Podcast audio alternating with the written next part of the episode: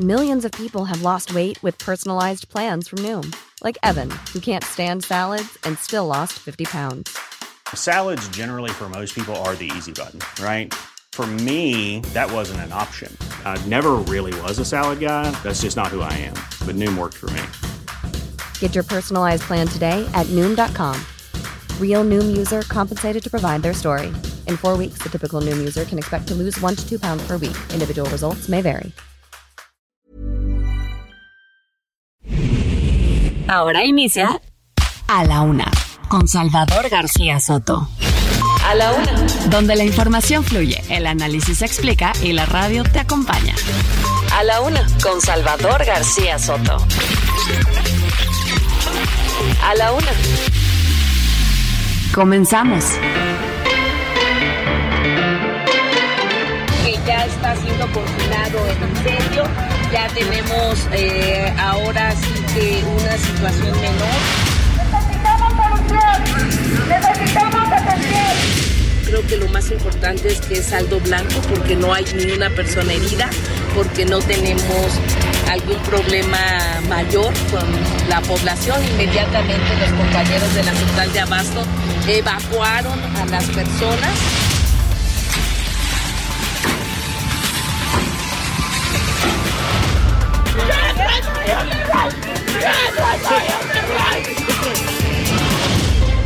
Hay que pedir los bomberos. Ya hice un chorro de agua. Ah, no, el chorro de agua.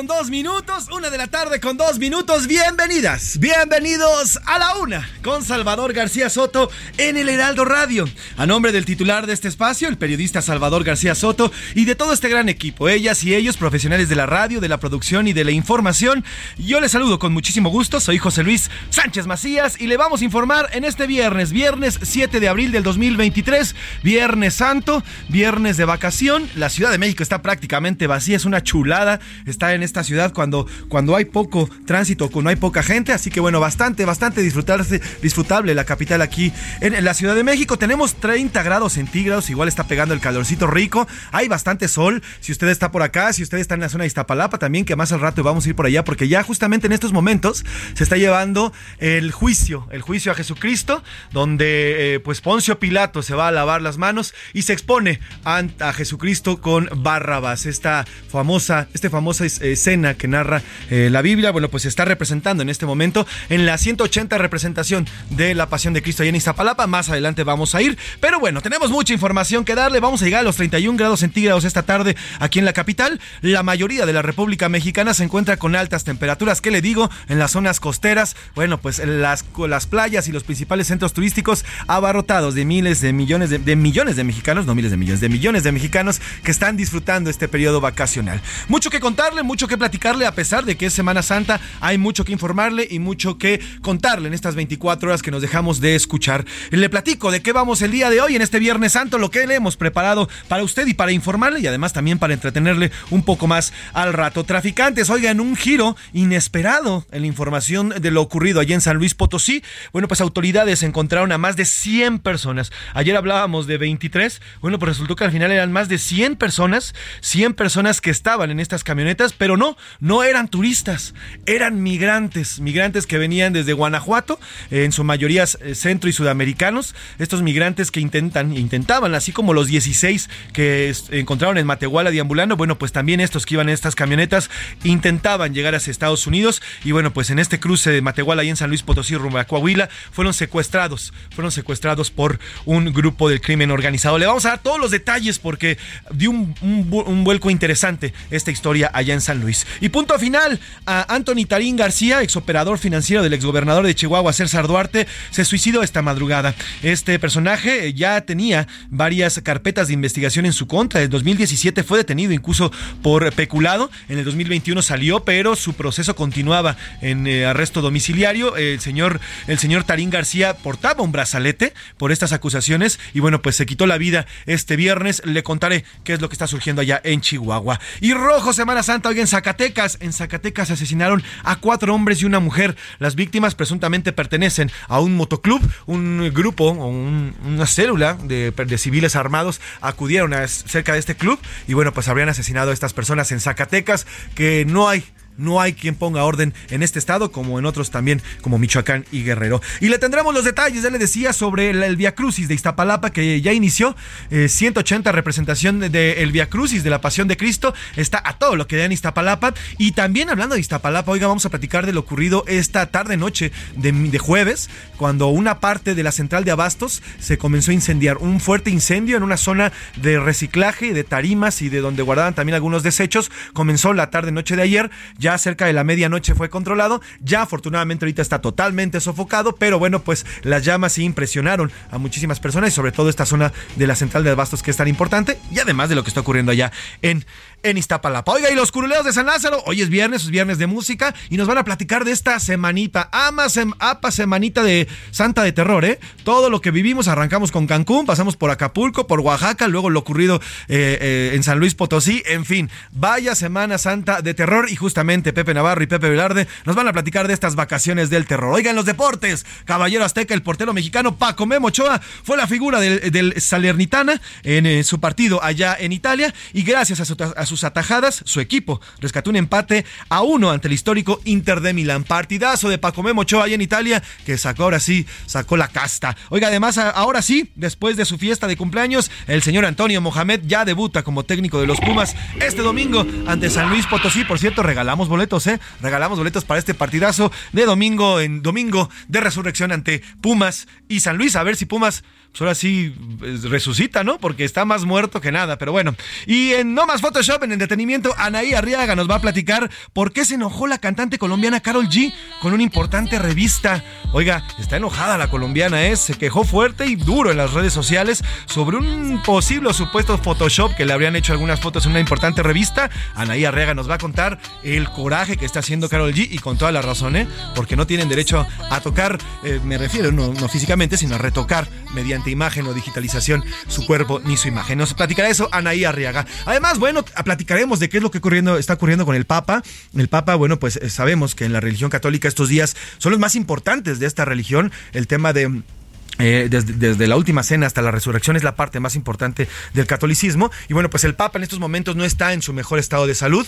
Eh, platicaremos cómo le está yendo al Papa ahorita en estos momentos. Eh, ha, participado en algunas ceremonias, sin embargo su salud no está al 100, por lo que está, está siendo resguardado y cuidado para que no tenga una recaída. En fin, tendremos mucho más que informarle, mucho más que entretenerle. Además, tenemos música, entretenimiento. Iremos a las calles de las principales ciudades de esta hermosa República Mexicana y le contaremos también lo que está ocurriendo a las afueras de las fronteras de este gran país. Por lo pronto, eh, dicho ya y adelantado los temas para este viernes, ¿qué le parece si nos vamos a la pregunta del día? Porque como siempre le digo, este programa es nada, absolutamente nada, sin usted. En A la Una te escuchamos. Tú haces este programa. Esta es la opinión de hoy.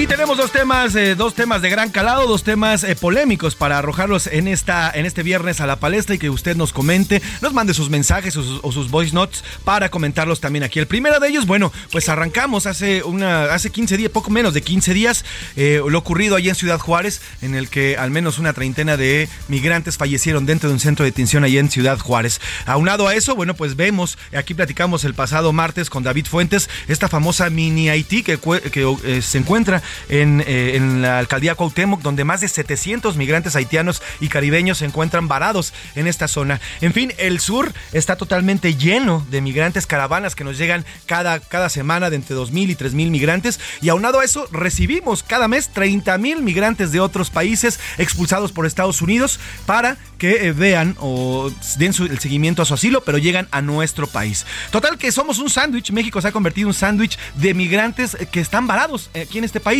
Ya no es tránsito el que, el que ocurre acá, sino más bien un sedentarismo por parte de los migrantes que llegan y aquí se quedan. Y esto, bueno, pues se suma a lo ocurrido el día de ayer, confirmado en San Luis Potosí, estos 100 migrantes que habrían sido raptados por el crimen organizado. Algunos de ellos, bueno, pues les quitan sus pertenencias, les cobran una lanísima para llevarlos hasta la frontera, o muchos de ellos también los, eh, los amenazan para, que para cooptarlos al crimen organizado. En fin, hay toda una problemática ya importante y una falta de atención por parte del gobierno, del Estado, al tema migratorio. Y le queremos preguntar en esta tarde de viernes, ¿usted qué cree? ¿Cómo cree que en México se trata a los migrantes? A, se les cuida y se les procura porque somos un país que da la bienvenida a los migrantes. B, se les deja a su suerte y que les vaya pues a, como Dios les dé entender. O C, les va peor que de su propio país del que están huyendo. Ahí están las tres respuestas para esta primera pregunta. La segunda, la segunda pregunta que le hacemos en este viernes. Oiga, hoy es Viernes Santo, ya le decía, una de las celebraciones más importantes, una de las conmemoraciones más importantes para el catolicismo.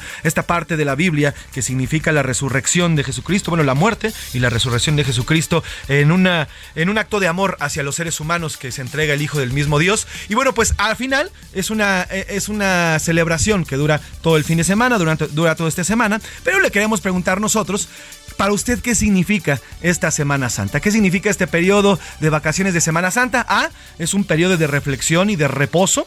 B, son vacaciones y es relajo y la verdad es que qué rico.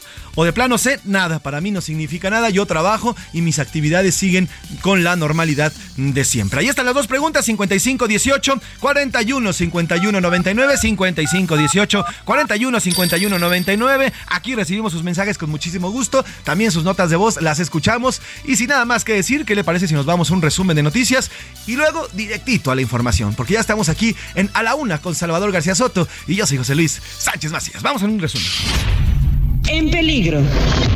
Activistas y defensores de vida silvestre advirtieron que los animales del laboratorio en Aguam Xochimilco se encuentran en riesgo de enfermar y morir al no poder ser atendidos por el paro que aqueja a la escuela desde inicios de marzo. Repunte. En febrero, la tarifa del flete marítimo en la ruta comercial hacia México registró un alza de 29.39% con respecto a enero pasado, colocándola en 1.651 dólares por contenedor de 40 pies. Sin despegar.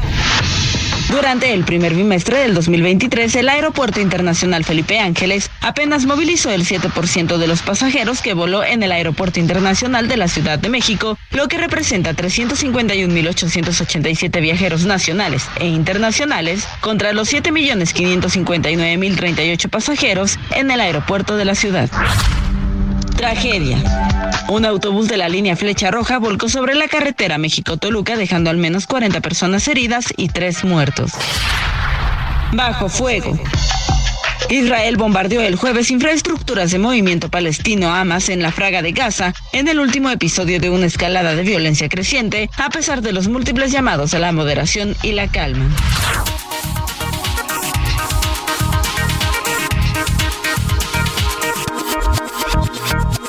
De la tarde con 13 minutos, una de la tarde con 13 minutos y arrancamos con la información. Oiga, este caso en San Luis Potosí que está lleno de contradicciones desde que comenzó, hace tres días comenzó a, generarse la información. Hubo toda una serie de confusiones por parte de las autoridades, son tres autoridades las que están interviniendo en este caso, las de Guanajuato, las de San Luis Potosí, que son los dos estados que estarían inmiscuidos en esto, y además las autoridades federales que se sumaron para ayudar y para coadyuvar en las investigaciones. Bueno, desde el inicio hubo confusiones, que se trataba de dos grupos, que eran grupos diferentes y demás. Y bueno, pues a partir de lo que le informé ayer aquí, platicamos aquí con los protagonistas de la historia, platicamos con la vocería de seguridad de, de, San Luis Potosí, platicamos con los presidentes municipales, incluso con el dueño de la empresa. Y hoy hay un vuelco totalmente de 180 grados en esta información. Resulta que no son ni 37, ni 23, ni 15, sino son 100 personas las que habrían sido secuestradas por parte de un grupo del crimen organizado. Pero tampoco eran turistas, oiga. Se trataba de migrantes procedentes de Centro y Sudamérica que, bueno, intentaban, intentaban llegar hasta Estados Unidos. Eh, estas 100 personas fueron rescatadas el día de ayer, luego de este fuerte operativo, helicópteros eh, enviados por el gobierno de Guanajuato, que cuentan con la mayor eh, tecnología, localizaron las camionetas a todo, a toda velocidad en esta zona cerca de Guatemala, de, perdón, de Matehuala, por donde está la carretera donde fueron secuestrados en terracerías. Al ser localizadas, vieron las camionetas que estaban pues llenas las cajas de personas eh, que estaban amontonadas. Les hicieron la detención y bueno, pues al final encontraron 100 personas secuestradas. Entre ellas estarían los 23 desaparecidos que salieron de Guanajuato el pasado 3 de abril. Además, se confirmó que Joel Suárez, chofer de una de las dos camionetas que salieron de Guanajuato, fue encontrado muerto. Estos criminales lo habrían asesinado al parecer a golpes. Lo cierto es que el operativo desplegado, desplegado para encontrarlos, muestra una red de tráfico de migrantes y eso ha evidenciado allí justamente en Matehuala, en esta zona de Matehuala, a raíz de que se da a conocer esta información, comienzan ya a haber denuncias, unas denuncias fuertes por este corredor que justamente va de San Luis Potosí hacia Coahuila, en esta carretera de Matehuala hacia Saltillo, donde habría un constante secuestro de migrantes, porque es un paso natural de los migrantes. Pero vamos precisamente hasta allá, hasta la entidad de Potosina con mi compañero Pepe Alemán, Tocayo. Tú tienes la información más actualizada de lo ocurrido con estas personas, estos migrantes, más de 100 personas secuestradas es durante estos dos días allá en esta zona Potosina. Te saludo, Tocayo, que buena, buena tarde. ¿Qué tal, José Luis? En lo que comenzó como un operativo para localizar a 23 viajantes del estado de Guanajuato desaparecidos la madrugada del miércoles en la carretera 57 a la altura del municipio potosino de Matehuala y que derivó en la liberación de más de 110 personas privadas de su libertad, entre ellas 96 indocumentados, la Fiscalía General de San Luis Potosí dio a conocer que Joel Juárez Sánchez, de 36 años de edad, uno de los dos choferes de la empresa de transporte turístico Eiffel, murió a causa de los golpes recibidos durante su cautiverio. Al realizar un recuento de diversos operativos realizados ayer en Matehuala, la Fiscalía Potosina da cuenta de 96 migrantes, la mayoría centroamericanos, y 25 mexicanos liberados en diversas acciones tras la búsqueda inicial de los viajeros procedentes de Guanajuato, así como la detención de cuatro civiles y el aseguramiento de armas y vehículos. El despliegue policíaco militar se desencadenó luego que fue reportada la madrugada del miércoles la no localización de dos camionetas de la empresa Eiffel que habría sido salido de San Felipe con destino a Saltillo, Coahuila, y que inicialmente se hablaba que eran turistas. En el operativo de búsqueda, de manera paralela, la mañana del jueves lograron ubicar a 16 personas mexicanas provenientes del Estado de México, Guanajuato y Querétaro, que deambulaban sobre la carretera 57 a la altura del Huizache y que previamente habían sido interceptadas por un grupo armado bajados de, de su camioneta y despojados de sus pertenencias. La búsqueda de las dos camionetas de Guanajuato continuó y por la tarde de ayer un helicóptero avistó en la zona desértica del poblado San Gabriel a dos grupos de civiles retenidos por sujetos quienes huyeron del lugar. Ahí fueron rescatados en total 31 migrantes y cuatro connacionales, entre ellos los dos choferes, de los cuales uno murió después a causa de los golpes recibidos. En el transcurso del mismo jueves, los operativos en Matehuala continuaron y en diversos puntos del municipio fueron rescatados 45 migrantes de diversas nacionalidades, así como el chofer del autobús que los transportaba desde la Ciudad de México y que previamente había sido interceptado por gatilleros en la misma carretera 57 en el tramo Villa Hidalgo-Matehuala y tenían como destino el estado de Nuevo León. Asimismo, se informó que dentro de un hotel en la cabecera municipal de Matehuala también lograron librar a 11 indocumentados y en una casa de seguridad a otros nueve más mientras que en ambos operativos detuvieron a dos presuntos polleros. Finalmente, la Fiscalía Potosina dio cuenta de otros cuatro ciudadanos mexicanos que habían sido asaltados cuando transitaban sus vehículos y que se encontraban secuestrados por la célula criminal. Es la información al momento desde San Luis Potosí.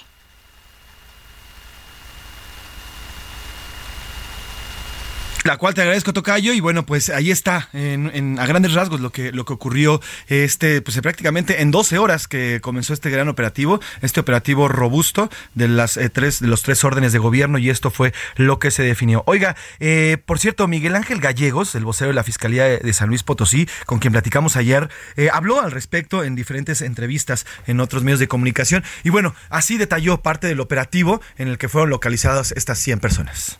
Este operativo es muy importante precisar que también se, se logra la localización de más indocumentados por la información que proporcionan integrantes de este grupo de 35 personas. Refieren más personas en situación de privación de su libertad en una casa de seguridad y en un hotel. Nueve en esta casa de seguridad y once en un hotel. En esos lugares había una persona, en cada uno de ellos, una persona que controlaba a, los indocumentados, a las personas en situación de, de migración. Esto se suma, obviamente, a los 35 que ya habían sido localizados. Estamos hablando de 51 personas extranjeras, cuatro personas mexicanas y dos mexicanos asegurados. Y dentro de este grupo de personas, un chofer lamentablemente sin vida.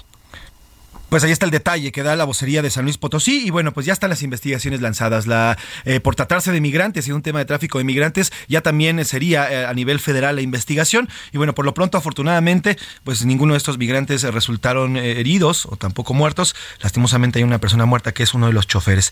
Y bueno, pues eh, este desenlace o por lo menos así ha dado un vuelco esta información. Cualquier cosa que vaya surgiendo, que se vaya informando, aquí se lo platicaremos o en los siguientes espacios aquí en el Heraldo. Por lo pronto, desde San Luis Potosí nos vamos a Chihuahua, oiga, porque hoy se reportó eh, la muerte de Antonio Tarín García.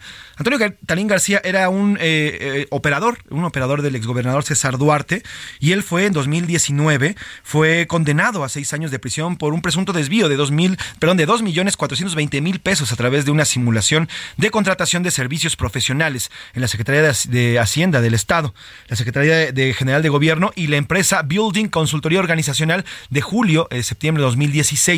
Eh, Tarín fue en el 2017 fue detenido y fue acusado por el desfalco millonario del erario público y bueno, pues en 2021 fue liberado, bueno, no fue liberado como tal, pero llevó su proceso en eh, prisión domiciliaria. Portaba un brazalete incluso y bueno, pues hoy fue reportada su muerte y al parecer se habría suicidado. Vamos hasta allá, hasta Chihuahua, con mi compañero y amigo Federico Guevara, corresponsal, periodista allá en la entidad chihuahuense que nos informa y nos detalla lo ocurrido con esta persona, Antonio Tarín García. Fede, ¿cómo estás? Buena tarde. Cuéntanos eh, qué fue lo que pasó y dónde fue encontrado este personaje muerto. Buenas tardes.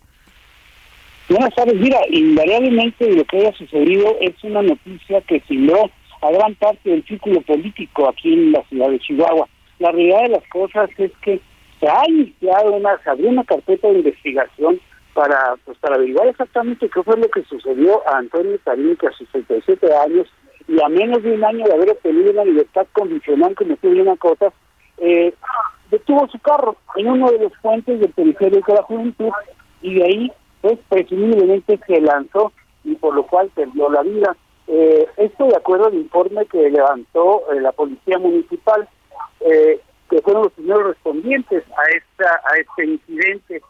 La escena fue procesada por los servicios periciales, en tanto el servicio médico forense se encargó de trasladar el cuerpo a las instalaciones del C4 para practicarle una necropsia de ley.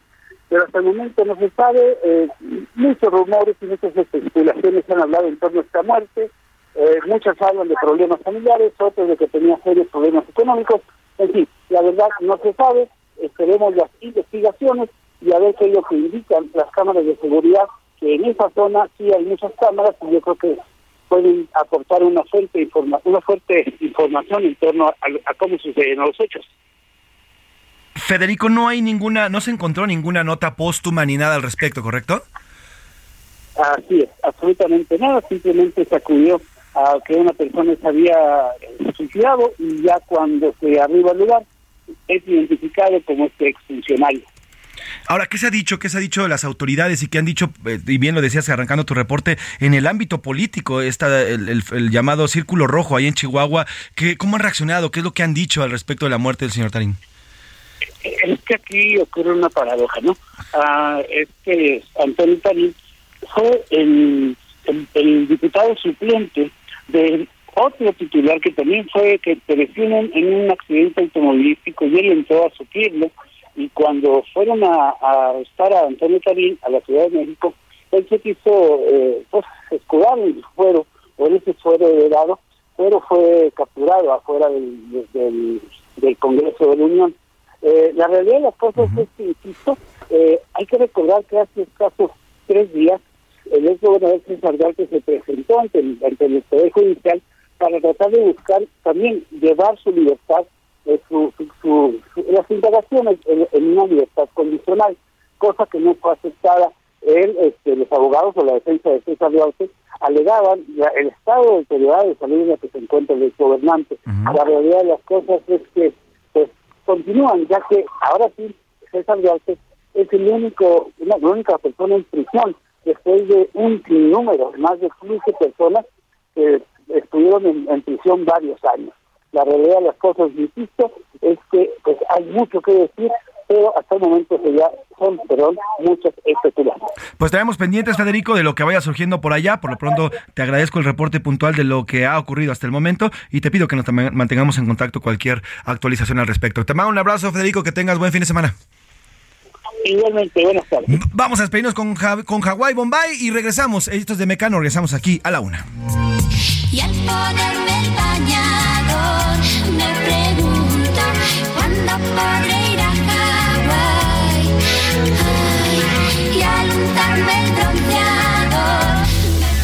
En un momento regresamos. Ya estamos de vuelta en A la Una con Salvador García Soto. Tu compañía diaria al mediodía. La rima de Valdés. O de Valdés, la rima.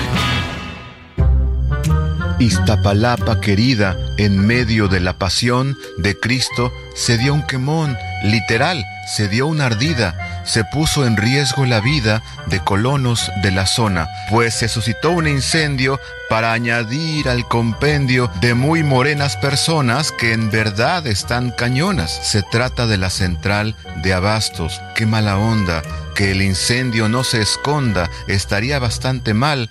Ya no les echen la sal, ni tampoco la bolita, porque entre Claudia y Clarita, o se hace la delegada, esa señora brugada, más cañona que bonita a ver si no le echan culpa a todos sus adversarios, para cancelar el calvario de Cristo a quien se le inculpa. Ay Jesús, una disculpa por este tema nefasto y que la central de abasto no se nos caiga. De veras, funcionaron las mangueras, pues qué bueno, valió el gasto.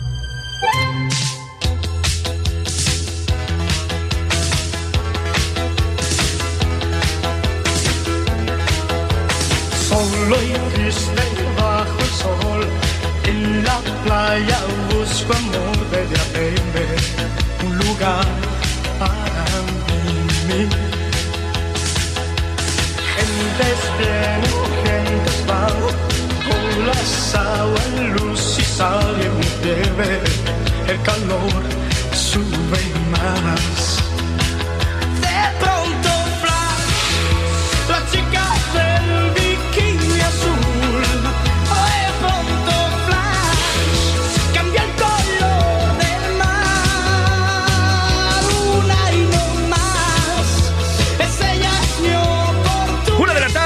32 minutos, una de la tarde con 32 minutos. Inconfundible, obviamente, la chica del bikini azul de señor Luis Miguel, una canción de 1984 que, mire, pudo, haberse cantado y pudo haberse estrenado en el 84, pero en el 2023, cuando uno la escucha, de verdad se antoja estar en la playa, se antoja fiestecita, se antoja una piña colada, se antoja también una bebida, se antoja estar tirado, pecho, eh, perdón, panza, panza al cielo, al sol y disfrutar de la playa. Así es, Luis Miguel, una canción icónica del Gran Sol que habla de una mujer hermosa en la playa que viste un traje de baño azul y que enamora a todos nada más que de, de posarse frente al mar. Así que un clasicazo del señor Luis Miguel y que además va muy ad hoc a esta temporada vacacional que estamos viviendo los mexicanos y que están muchos, muchos, millones de ellos disfrutando en las playas y en los principales centros turísticos. Trépale mi Alex a la chica del bikini azul, la selección de nuestro productor Rubén Esponda para este viernes, bastante movidita para disfrutar de las vacaciones. Trépale mi Alex. No es posible, no es verdad. Cabeza va a estallar, ya no sé si estoy bien o estoy mal. De pronto, flash, la chica del bikini azul. De pronto, flash, cambia el color del mar. A la una, con Salvador García Soto. Ve a hablar con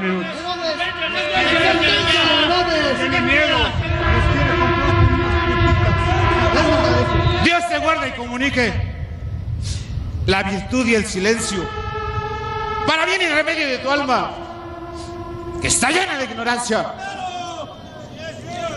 Que por ti solo no quieras dar respuesta buena ni salir de ella. Pues este hombre ¿Qué cosa? vendrá a ser rey de simples y locos. Sí, ya lo sé. Sí, dice y digo que por mi mandato sea el momento despojado de sus vestiduras. Pongan una ropa blanca. Una de la tarde con 34 minutos. Estamos en la macroplaza de Iztapalapa, donde en estos momentos se ha llevado a cabo el juicio a Jesús. Eh, los romanos, los iztapalapenses, que en estos momentos representan a un grupo de guardias romanos, están tomando a Jesucristo y le están quitando, le están quitando las ropas para luego ponerle una, una túnica blanca, como dicta la Biblia, en una burla, ya que recordemos que eh, Jesús, bueno, pues es el hijo, el hijo del Padre y, el- y al final es Dios. Y bueno, pues los, los, estos soldados romanos lo que hacen en un término de burla, le mandan quitar sus ropas, le ponen una túnica blanca y lo van a presentar precisamente hacia Poncio Pilato, también hacia el pueblo que en unos momentos va a exigir que liberen a Barrabás y que crucifiquen a Jesucristo. Es parte de lo que está ocurriendo en estos momentos allá en Iztapalapa, es parte de lo que se está viviendo en estos momentos en la 180, 180 representación de la Pasión de Cristo en Iztapalapa. Y vamos hasta allá, hasta esta zona de la Ciudad de México, eh, donde hay muchísima gente ya, el calor está pegando a plomo, pero aún así estoicas permanecen ahí disfrutando y reviviendo esta 180 conmemoración. Vamos con Jerry Galicia, nuestro reportero, nuestro motorreportero que como siempre está al pendiente de la información y puntual nos va a informar lo que ha ocurrido hasta este momento en Iztapalapa. Mi Jerry, ¿cómo estás? Buena tarde, cuéntanos cómo se ha movido esta mañana y ya tarde, mediodía de viernes allá en Iztapalapa. Buena tarde. Muy buenas tardes, mi querido José Luis. Bien lo mencionabas hace algunos momentos, justo en esos momentos Jesús está ante el rey Herodes en esta plaza metropolitana Cuitláhuac, en el corazón de Iztapalapa, donde el sol cae a plomo y de hecho tenemos una temperatura de 27 grados Celsius. Muchas personas las alcanzamos a apreciar prácticamente rodeando esta enorme macroplaza donde se están eh, reviviendo los pasajes eh, bíblicos de la pasión de Cristo. En esta ocasión, la 180 representación de la pasión. En breve Jesús estará siendo llevado ante Poncio Pilato y luego será eh, se va, va a ocurrir la escena una de las más dramáticas cuando azotan a Jesús de Nazaret. Todo esto eh, se genera ante la vigilancia de elementos de la Secretaría de Seguridad Ciudadana. Hemos visto sobrevolar un cóndor de la Policía Capitalina y también muchísima personal, sobre todo de la alcaldía, que está brindando seguridad. Tenemos puestos de hidratación, el 911, pues según una persona, sobre todo pequeñines, se, se pierden o, o, ya no ven a sus papás, ah, pueden acudir a estos módulos que han sido instalados justo en los alrededores de la macroplaza metropolitana Cuitláhuac. Por lo pronto son miles de personas y terminando justo eh, los pasajes bíblicos del juicio de Jesús, estaremos realizando el recorrido del Via Crucis que se tiene programado que ocurra cerca de las eh, 2 de la tarde. Por lo pronto, mi José Luis, el reporte, seguimos muy, muy pendientes. Jerry, ¿cómo ves a la gente? Hay muchísima gente, nos estás diciendo, pero ¿cómo la ves? ¿Cómo se está cuidando? ¿Llevan sombrillas, gorras? Y el tema del cubrebocas también, que lo platicábamos ayer, Jerry, ¿cómo lo ves? Sí, fíjate que el tema del cubrebocas ah, prácticamente se olvidó. Los cientos y cientos de asistentes, eh, en su mayoría, no lo portan, pero sí se están protegiendo del sol. Vemos el uso de bloqueadores solares, muchas sombrillas, algunas gorras y sombreros para protegerse de las altas temperaturas. Tenemos 27 grados Celsius en estos momentos. Estaremos pendientes, Gerardo Galicia, con tu reporte. Más a ratito, si te parece, hacemos un nuevo contacto para que nos vayas platicando después de las 2 de la tarde, cuando ya inicie este Via Crucis. Te mando un abrazo, cuídate del sol, eh, pues hidrátate bien, porque ahí va a estar todo el día. Te mando un abrazo, querido Jerry. Muchísimas gracias, seguimos atentos. Te mando un abrazo. Ahí está lo que está ocurriendo en esta Semana Santa allá en Iztapalapa. Pero oiga, las vacaciones no, todo es- no en todos los estados se están disfrutando. ¿eh? Hay estados de la República Mexicana que están pintados de rojo. Hay estados de la República donde los criminales no descansan, donde las balas no se callan. Y ese es Zacatecas. Acaba de haber una masacre, una más en el estado zacatecano, gobernado por David Monreal. Y bueno, pues vamos precisamente con eh, mi compañera Stephanie Villegas, que nos tiene el reporte. Cinco personas asesinadas, todos ellos parte de un motoclub. Hubiera ocurrido en la noche de ayer o por la madrugada de este, de este viernes. Te saludo, Stephanie. Cuéntanos qué ocurrió con esta nueva masacre. Buena tarde. José Luis, buenas tardes. Pues así es, eh, sujetos armados asesinaron a cuatro hombres y una mujer en la zona centro de la cabecera municipal de Calera. Aparentemente, pues todos pertenecían a un motoclub. Alrededor de las 8.45 de la noche de este jueves, se escucharon los estruendos de arma de fuego que alertaron a las personas que se encontraban reunidas en la calle Francisco y Madero, quienes se percataron que pues, había personas heridas, por lo que pues acudieron a, llamar al, eh, al sistema de emergencia, en donde pues inmediato eh, corporaciones de seguridad y paramédicos eh, llegaron al lugar. En el lugar pues encontraron ya a estos cuatro hombres que te comento y a esta mujer ya sin vida, con múltiples impactos de bala, y pues después de esto, de confirmar eh, la muerte, de estas personas, pues fue acordonado y resguardado el lugar eh, de los hechos y hasta el momento pues es la información, no se con- no se cuenta con más información ni de detenidos ni ni mucho menos este de indicios de esta de este suceso en el municipio de Calera. ¿Y las autoridades qué han dicho, Stephanie, eh, al respecto? ¿Qué, ¿Qué línea de investigación están siguiendo o de plano no tienen ni siquiera idea de por dónde va el caso? Pues hasta el momento pues solo este, han dado a conocer que la fiscalía eh, pues se estaba haciendo cargo del asunto, no han dado más detalles y sin embargo pues nada más dijeron que se iban a estar encargando los eh, elementos de per- peritos levantando los indicios del lugar y no han proporcionado hasta el momento más más información al respecto, José Luis. Pues Stephanie, Stephanie, estaremos al pendiente. Te pido que nos mantengamos en contacto. Cualquier eh, actualización que haya al respecto, hacemos, eh, hacemos comunicación inmediata contigo para que nos cuentes. Que tengas buena tarde, Stephanie, y buen viernes. Claro que sí, buenas tardes. Luis. Y precisamente para platicar sobre esto, hago contacto y le agradezco que nos tome la llamada a Alejandro Fernández. Él es presidente, eh, presidente Fénix Biker Calera, así se llama este club biker, este club de motociclistas, donde pertenecían estas cinco personas que fueron acribilladas allá en Calera, en Zacatecas. ¿Cómo está, don Alejandro? Buena tarde. Buenas tardes, pues mira, aquí andamos con la pérdida, lamentándola. ¿Qué fue lo que ocurrió? ¿Qué ocurrió ayer en la noche en este, en, en su club? ¿Y qué, qué es lo que se sabe hasta el momento? ¿Qué es lo que usted conoce hasta el momento? Pues mire, la verdad, este, desconozco los hechos, nada más lo único que se tiene, pues es de que estaban los cinco pilotos de mi, de mi club, este, conviviendo como cada, como cada fin de semana, aprovechando pues el puente, ¿verdad? Este, y, estábamos tranquilos, estaban ellos bien, de hecho incluso llegué yo, los saludé, ¿sabes qué? Pues pásenla chido, pásenla bien, distráiganse, todo con medida, y, y lamentablemente ya de rato pues me, me marcaron así de repente, ¿sabes qué? Sucedió esto y esto, y ya de ahí ya no supimos cómo fueron las cosas, nomás los encontramos ahí este pues tendidos, no nadie envió nada, obviamente pues como se espera de la gente, ¿verdad? Por no tener problemas, nadie envió nada, nadie sabe nada. Ahora, Alejandro, eh, ¿a, a- ustedes habrían sufrido algún tipo de amenaza por parte de algún grupo del crimen organizado? ¿Que hayan sufrido alguna amenaza de extorsión eh, o algún tipo de acercamiento por parte de estos criminales que haya puesto en peligro a cualquiera, a usted o a cualquiera de los miembros de su club? Para nada, para nada, al contrario, este procuramos siempre tener la, la hermandad y pues el buen el buen trato con la gente. Estas, estas cinco personas, Alejandro, que fueron eh, asesinadas, ¿tenían algún problema con alguien que pudiera haber derivado en este acto, en, pues, en este acto criminal? No, al contrario, igual te digo, o sea, lo que buscamos siempre fue la selección entre nuestros pilotos y pues éramos un poco cuidadosos con, con ese aspecto de cuidar quién entraba, quién quién era, tratábamos de investigar y ellos eran personas totalmente pues era unos eran estudiantes, otros eran trabajadores en en una tienda de autoservicio, o sea, nada fuera de lo normal de una vida cotidiana. Eh, nos dice Alejandro, precisamente le quiero preguntar quiénes eran estos, estas cinco personas, estos cinco miembros de su club. Nos dice eran estudiantes, trabajadores. ¿Qué más hacían? ¿Cómo los, cómo usted los ubica? Eh, personas alegres, personas eh, eh, cercanas, fraternales. ¿Cómo ubica a estas cinco personas y quiénes eran estas cinco personas? Pues mira, este, mis cinco pilotos, pues era, empiezo por las mujeres, era una persona muy, pues muy alegre ante cualquier adversidad, era una persona totalmente capaz de salir adelante, ya que tenía, pues un, un pequeño bebé, tenía un niño, entonces, pues igual la motivación que tenemos es a veces por nuestros hijos, ¿verdad? Y ella lo daba todo, ella salía adelante, y pues mis otros chavos prácticamente agarro parejo diciendo que eran excelentes personas y unas personas que totalmente no se metían con nadie y siempre buscaban la paz y la tranquilidad con la gente.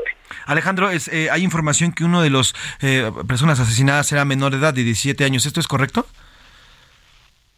Eh, No, la verdad no, todos eran mayores de edad. Todos eran mayores de edad, todas las personas asesinadas eran mayores de edad. Sí. Ok, y eran todos amigos, todos pertenecían a este, a este mismo club y salían a rodar constantemente. Claro que sí, éramos todos por lo mismo. Ahora ustedes como bikers, bueno, recorren, y eh, es lo que, lo que normalmente hacen en los clubes de bikers, recorrer las diferentes carreteras, las diferentes vialidades, no solamente de, de su estado, sino también de la mayoría de la República Mexicana. Eh, ¿Cómo vieron afectado, cómo han visto afectada su, pues, esta, esta tarea recreativa que realizan constantemente a raíz de la violencia que ha explotado en los últimos años allá en Zacatecas? ¿Cómo se han visto afectados ustedes como bikers al- por la violencia allá en su estado? Pues mira, la verdad, este, lo principal es el, ahora sí que el miedo, el miedo, prácticamente el miedo a, ya no poder ni salir, ya no poder ni tener una convivencia en paz, una convivencia sana entre amigos, camaradas, porque pues lamentablemente corremos el riesgo de que sucedan ese tipo de cosas. Ahora, Alejandro, ¿van a seguir con sus actividades? ¿Qué va a pasar con el club? ¿Qué va a pasar con, su club en específico? ¿Lo van a cerrar? Eh, ¿Van a cambiar de lugar donde se reúnen? ¿Qué va a pasar con su club? Y otra, ¿van a tener alguna especie de, de- de homenaje a sus cinco compañeros, a sus cinco pilotos? Sí, mira, pues este tenemos pensado hacer este pues un homenaje ya sea pues pequeño, pero vamos a tenerlo presente. El club por el momento se va a mantener pues pues puesto, la neta se va a mantener en pausa. Eh, ya pues igual sobre eso pues ya conforme la marcha, conforme el apoyo que hemos tenido con la hermandad biker de todos los estados y locales aquí, pues veremos el apoyo de seguir o simplemente pues darlo por finalizado. Eh, por último, dos preguntas, Alejandro. La primera de ellas, eh, ¿qué les ha dicho las autoridades? ¿Qué les ha dicho el gobierno? ¿Se ha acercado a ustedes? ¿Se han acercado, por lo menos a ti? Eh, y la segunda, si tú como presidente de este Fénix eh, Biker Calera, ¿qué le dirías a los familiares de, estas, de estos cinco pilotos que fueron ultimados alteramente la noche de ayer, allá en Zacatecas? Pues mira, este, las autoridades se han arrimado pues a decirnos lo básico, lo que ya sabemos, no salen casi de lo mismo. Este, procuramos pedirles más información, pero incluso hasta, pues, hasta de repente pues no contestan, o si nos contestan nos dicen prácticamente lo mismo, lo que ya tenemos, lo que ya sabemos, y pues a veces pues ya hacemos por, ya pues mejor ni moverles, si ellos tienen algo relevante pues que nos lo compartan, ¿verdad? Y pues a, a las familias, pues estoy en su dolor, estoy compartiendo algo totalmente terrible. El dolor de madre, de padre, de hermanos, tíos, pues es, digamos que a veces hasta diferente, pero todo se une en un mismo, mismo, ahora sí que en un mismo núcleo de, de esa impotencia, esa preocupación, ese de por qué, esa desesperación de poder saber qué fue lo que sucedió realmente. Vimos las publicaciones que hicieron Alejandro a través de sus redes sociales. Ponen humo hasta el cielo, es lo que le desean a estas cinco personas. Eh, ¿Por qué? ¿Por qué eso de humo hasta el cielo, Alejandro? Mira, eso viene este prácticamente de todo desde antaño es una son unas frases, una frase célebre de nosotros donde si algo nos gustaba era el rugir de los motores que causaba a veces hasta la quema de llanta que genera ese humo que nos nos ocasionaba una cierta alegría que esos escapes aventaran esos flachazos de felicidad que nos hacían sentir, nos hacían vibrar prácticamente, por eso cada un camarada, un biker caído que tenemos en el cielo, les decíamos eso, humo hasta el cielo, que ese humo de las llantas, ese humo de los escapes les llegue totalmente hasta allá arriba para que sepan que aquí siempre serán recordados. El mensaje que mandas hoy a estos cinco, cinco pilotos que acaban de fallecer, ¿correcto? Claro que sí. Pues Alejandro Fernández, te agradezco estos minutos, eh, los acompañamos en su dolor y te pido que nos mantengamos en contacto para darle seguimiento a esto ocurrido y bueno, pues un, un abrazo, un abrazo a ti, un abrazo a tu grupo biker y a los familiares de estas cinco personas. Que tengas una tarde y un buen fin de semana. Gracias, igualmente que estés bien. Alejandro Fernández, presidente Fénix Biker Calera, el presidente de este equipo, este grupo biker donde fueron asesinadas las cinco personas. Pues ya escuchó, las autoridades de Zacatecas, ¿qué le digo? Ya escuchó lo que dicen las víctimas, ¿eh? o los, los cercanos a las víctimas. Pues dicen lo mismo, lo lamentan, eh, dicen que van a estar investigando, que están tras los responsables, pero al final, mire, en Zacatecas eso, y en Guerrero igual, y en Michoacán igual, ¿eh? O sea, así estamos viviendo en estos momentos, a pesar de las vacaciones y a pesar de todo. Las sangre sigue corriendo en nuestro país. Hay territorios, a pesar de lo que nos digan, de lo que nos quieran hacer creer, hay territorios donde, donde no entra la policía, ¿eh? hay territorios donde las autoridades, donde el Estado no existe, hay territorios donde el narcotráfico es la única ley, hay territorios donde, donde pueden ocurrir masacres de este tamaño y no hay un solo responsable, un solo indicio de qué ocurrió, de qué pasó hay territorios en este país, hay lugares en este país donde pues lo que rige son las balas y no la ley, no la constitución, no un estado, sino el narcotráfico. Vamos a otro tema. A la una, con Salvador García Soto tarde con, una de la tarde con 49 minutos, una de la tarde con 49 minutos. Oiga, y después de lo ocurrido y que le conté con la carta que envió el presidente López Obrador a su homólogo Xi Jinping ahí en China, la respuesta que da ayer la secretaria, bueno, el homólogo de la Secretaría de Relaciones Exteriores, la Cancillería China a nuestro país, bueno, pues ahora ya se levantó, se levantó totalmente un relajo. Porque, pues mientras manda la carta el, presidente exactamente allá en China, estuvo en China, se está poniendo en chino todo por allá entre México, Estados Unidos y China, porque luego de esta respuesta que diera este, el, gobierno chino, pues, en la que también se llevó de patas a Estados Unidos, ahora Estados Unidos también ya repeló.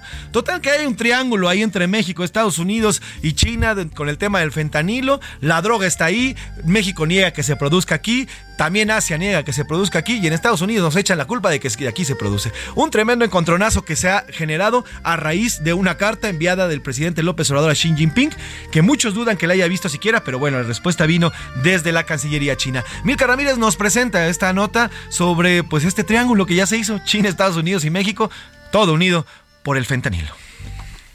La solicitud que hizo el presidente López Obrador a China para controlar el tráfico ilegal de fentanilo y la respuesta del gigante asiático señalando a Estados Unidos como responsable del consumo en su país desató una confrontación entre Beijing y Norteamérica. Y es que el presidente López Obrador envió la carta a su homólogo chino Xi Jinping para solicitar información sobre las rutas del tráfico de esta droga. La vocera de la Cancillería, Mao Ning, aseguró que el problema estaba en Estados Unidos por el número tan alto de consumidores en el país.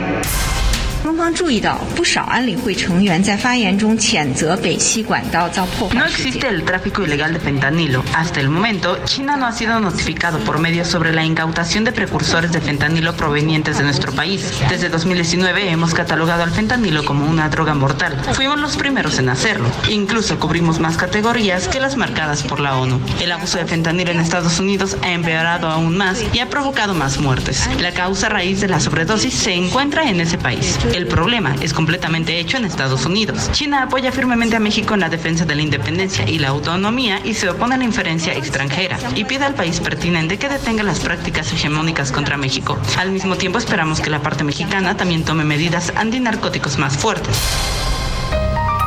Estados Unidos arremetió contra China. El secretario de Estado Anthony Blinken aseguró que los precursores químicos para la fabricación de este opioide vienen directo de Asia.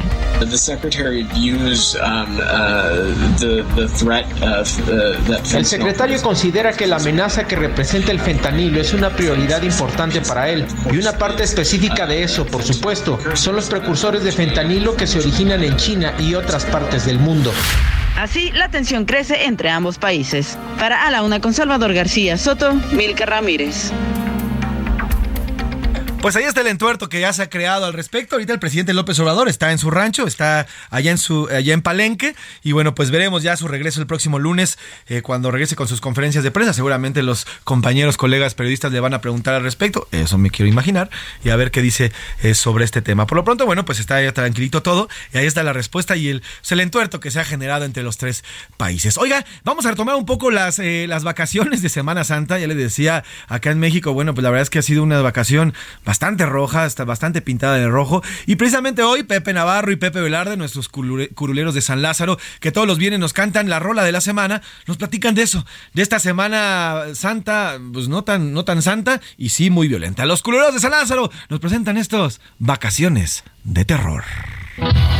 Vacación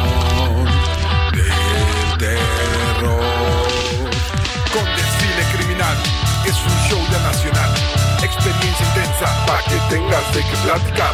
Muchos extras tú verás para darle realidad. Van vestidos de soldados y de guardia nacional, pero no se moverán. Ellos nada más están para aparecer después no vaya a armarse una campana que le corras y que te escondas que te secuestran o que te roban en una playa o en un pueblito. Se valen niños también viejitos. Contra chavitas, contra señoras. Si te los topas no te perdonan. Que vacaciones originales. Visita México, mi compadre. Vacación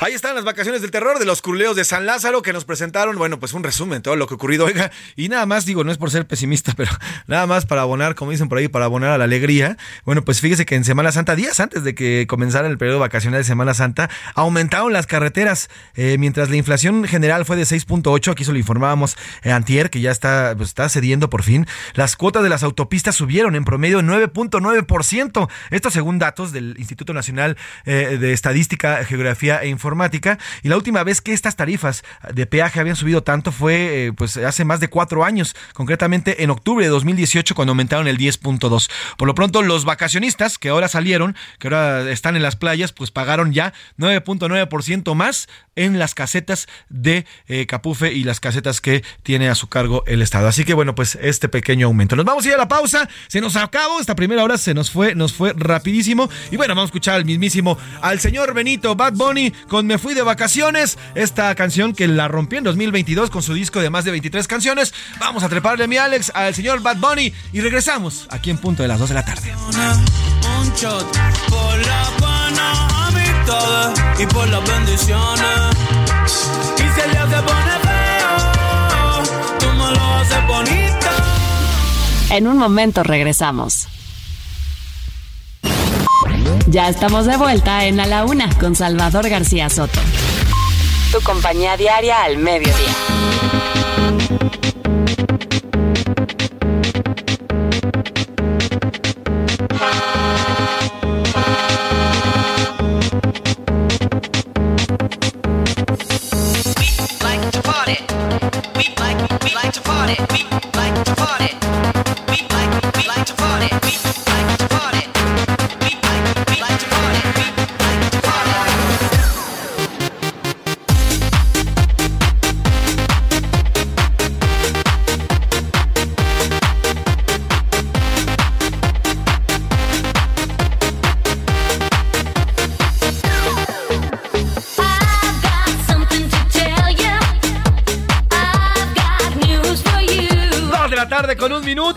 Minuto, dos de la tarde con un minuto de este viernes 7 de abril, pleno viernes santo y estamos disfrutándolo muchísimo con esta música. eh, es una selección de nuestro productor Rubén Esponda que nos ha hecho durante este viernes y bueno, pues aquí le dijimos es música para disfrutar estas vacaciones. Y estás, estamos escuchando We Like to Party de los eh, Venga Boys 1998, esta agrupación, bueno, pues que además es una agrupación neerlandés, los, eh, los, estos eh, Venga Boys que además llegaron aquí cuando llegaron a principios del 2000 esta canción sonaba, miren, todos los antros y todas las discos en que aquellos tiempos, bueno, quienes disfrutábamos de, la fiesta antrera, nos encantaba esta música. Así que bueno, pues eh, We Like to Party, los Venga Boys, una canción bastante playera, se disfruta también en las playas y en los decks de las principales zonas portuarias de nuestro país. Trépale mi Alex porque estamos disfrutando la fiesta, la plena fiesta de Viernes Santo en las vacaciones.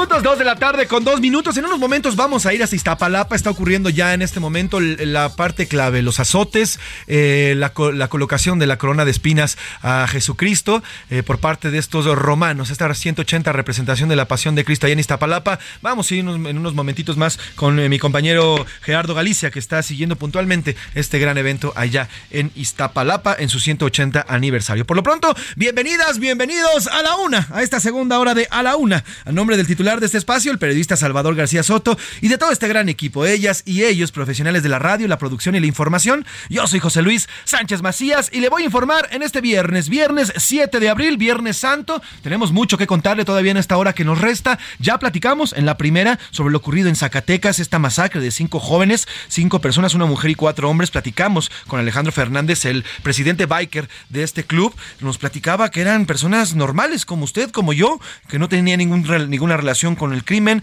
no habían recibido amenazas. Simplemente ayer por la noche, cerca de las 8, un grupo armado llegó, los balació y los asesinó. También platicamos de lo ocurrido, pues este entuerto que hay entre Estados Unidos, China y México, luego de la carta enviada a Xi Jinping por parte de López Obrador, qué ha hecho y qué ha ocurrido en torno al fentanilo. Bueno, también platicamos al respecto. Y fuimos a Iztapalapa, además hemos platicado de todo lo que ocurrió en San Luis Potosí, este twist de 180 grados que dio la información. Ayer le decía que eran 23 turistas de Guanajuato, bueno, pues resultó que al final eran más de 100, pero no eran turistas, eran migrantes provenientes de Centro y Sudamérica que intentaban cruzar hacia Estados Unidos, eh, rentaron este, estos, estos eh, transportes haciéndose pasar por turistas y al final, bueno, pues fueron secuestrados en esta carretera de Matehuala, de San Luis Potosí, rumbo a Saltillo. Hoy ya se sabe que son más de 100 personas, los rescataron sanos y salvos, lastimosamente solamente falleció una persona, lastimosamente falleció una persona, a golpes uno de los choferes que lo habrían asesinado. En fin, tenemos mucho más que contarle en esta segunda hora, más que platicarle. Vienen los deportes con Oscar Mota, nos va a platicar de la gran actuación de Paco Memo Ochoa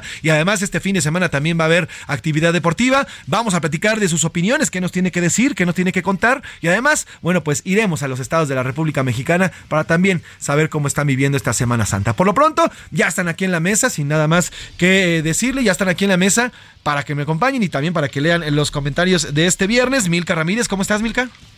Muy bien, José Luis. Oye, fíjate que hoy amaneció un poquito más nubladito el día, Sí. ¿no? Salí de la casa y dije, ay, qué rico, como que el sol nos dio tantita tregua, porque la verdad es que había estado haciendo un calor. Sí, y bueno, de hecho, fíjense, ah, eh, fíjense cómo está pegando ya de plano el tema de eh, eh, pues el calentamiento global. En Canadá, por ejemplo, ahorita ya están en plena primavera, pero el antier sufrieron una tormenta invernal que dejó en cerca de la provincia de Quebec y Montreal cerca de un millón de personas sin luz porque se congelaron los cables y en fin, hubo una fuerte una fuerte tromba que tumbó también cables y demás.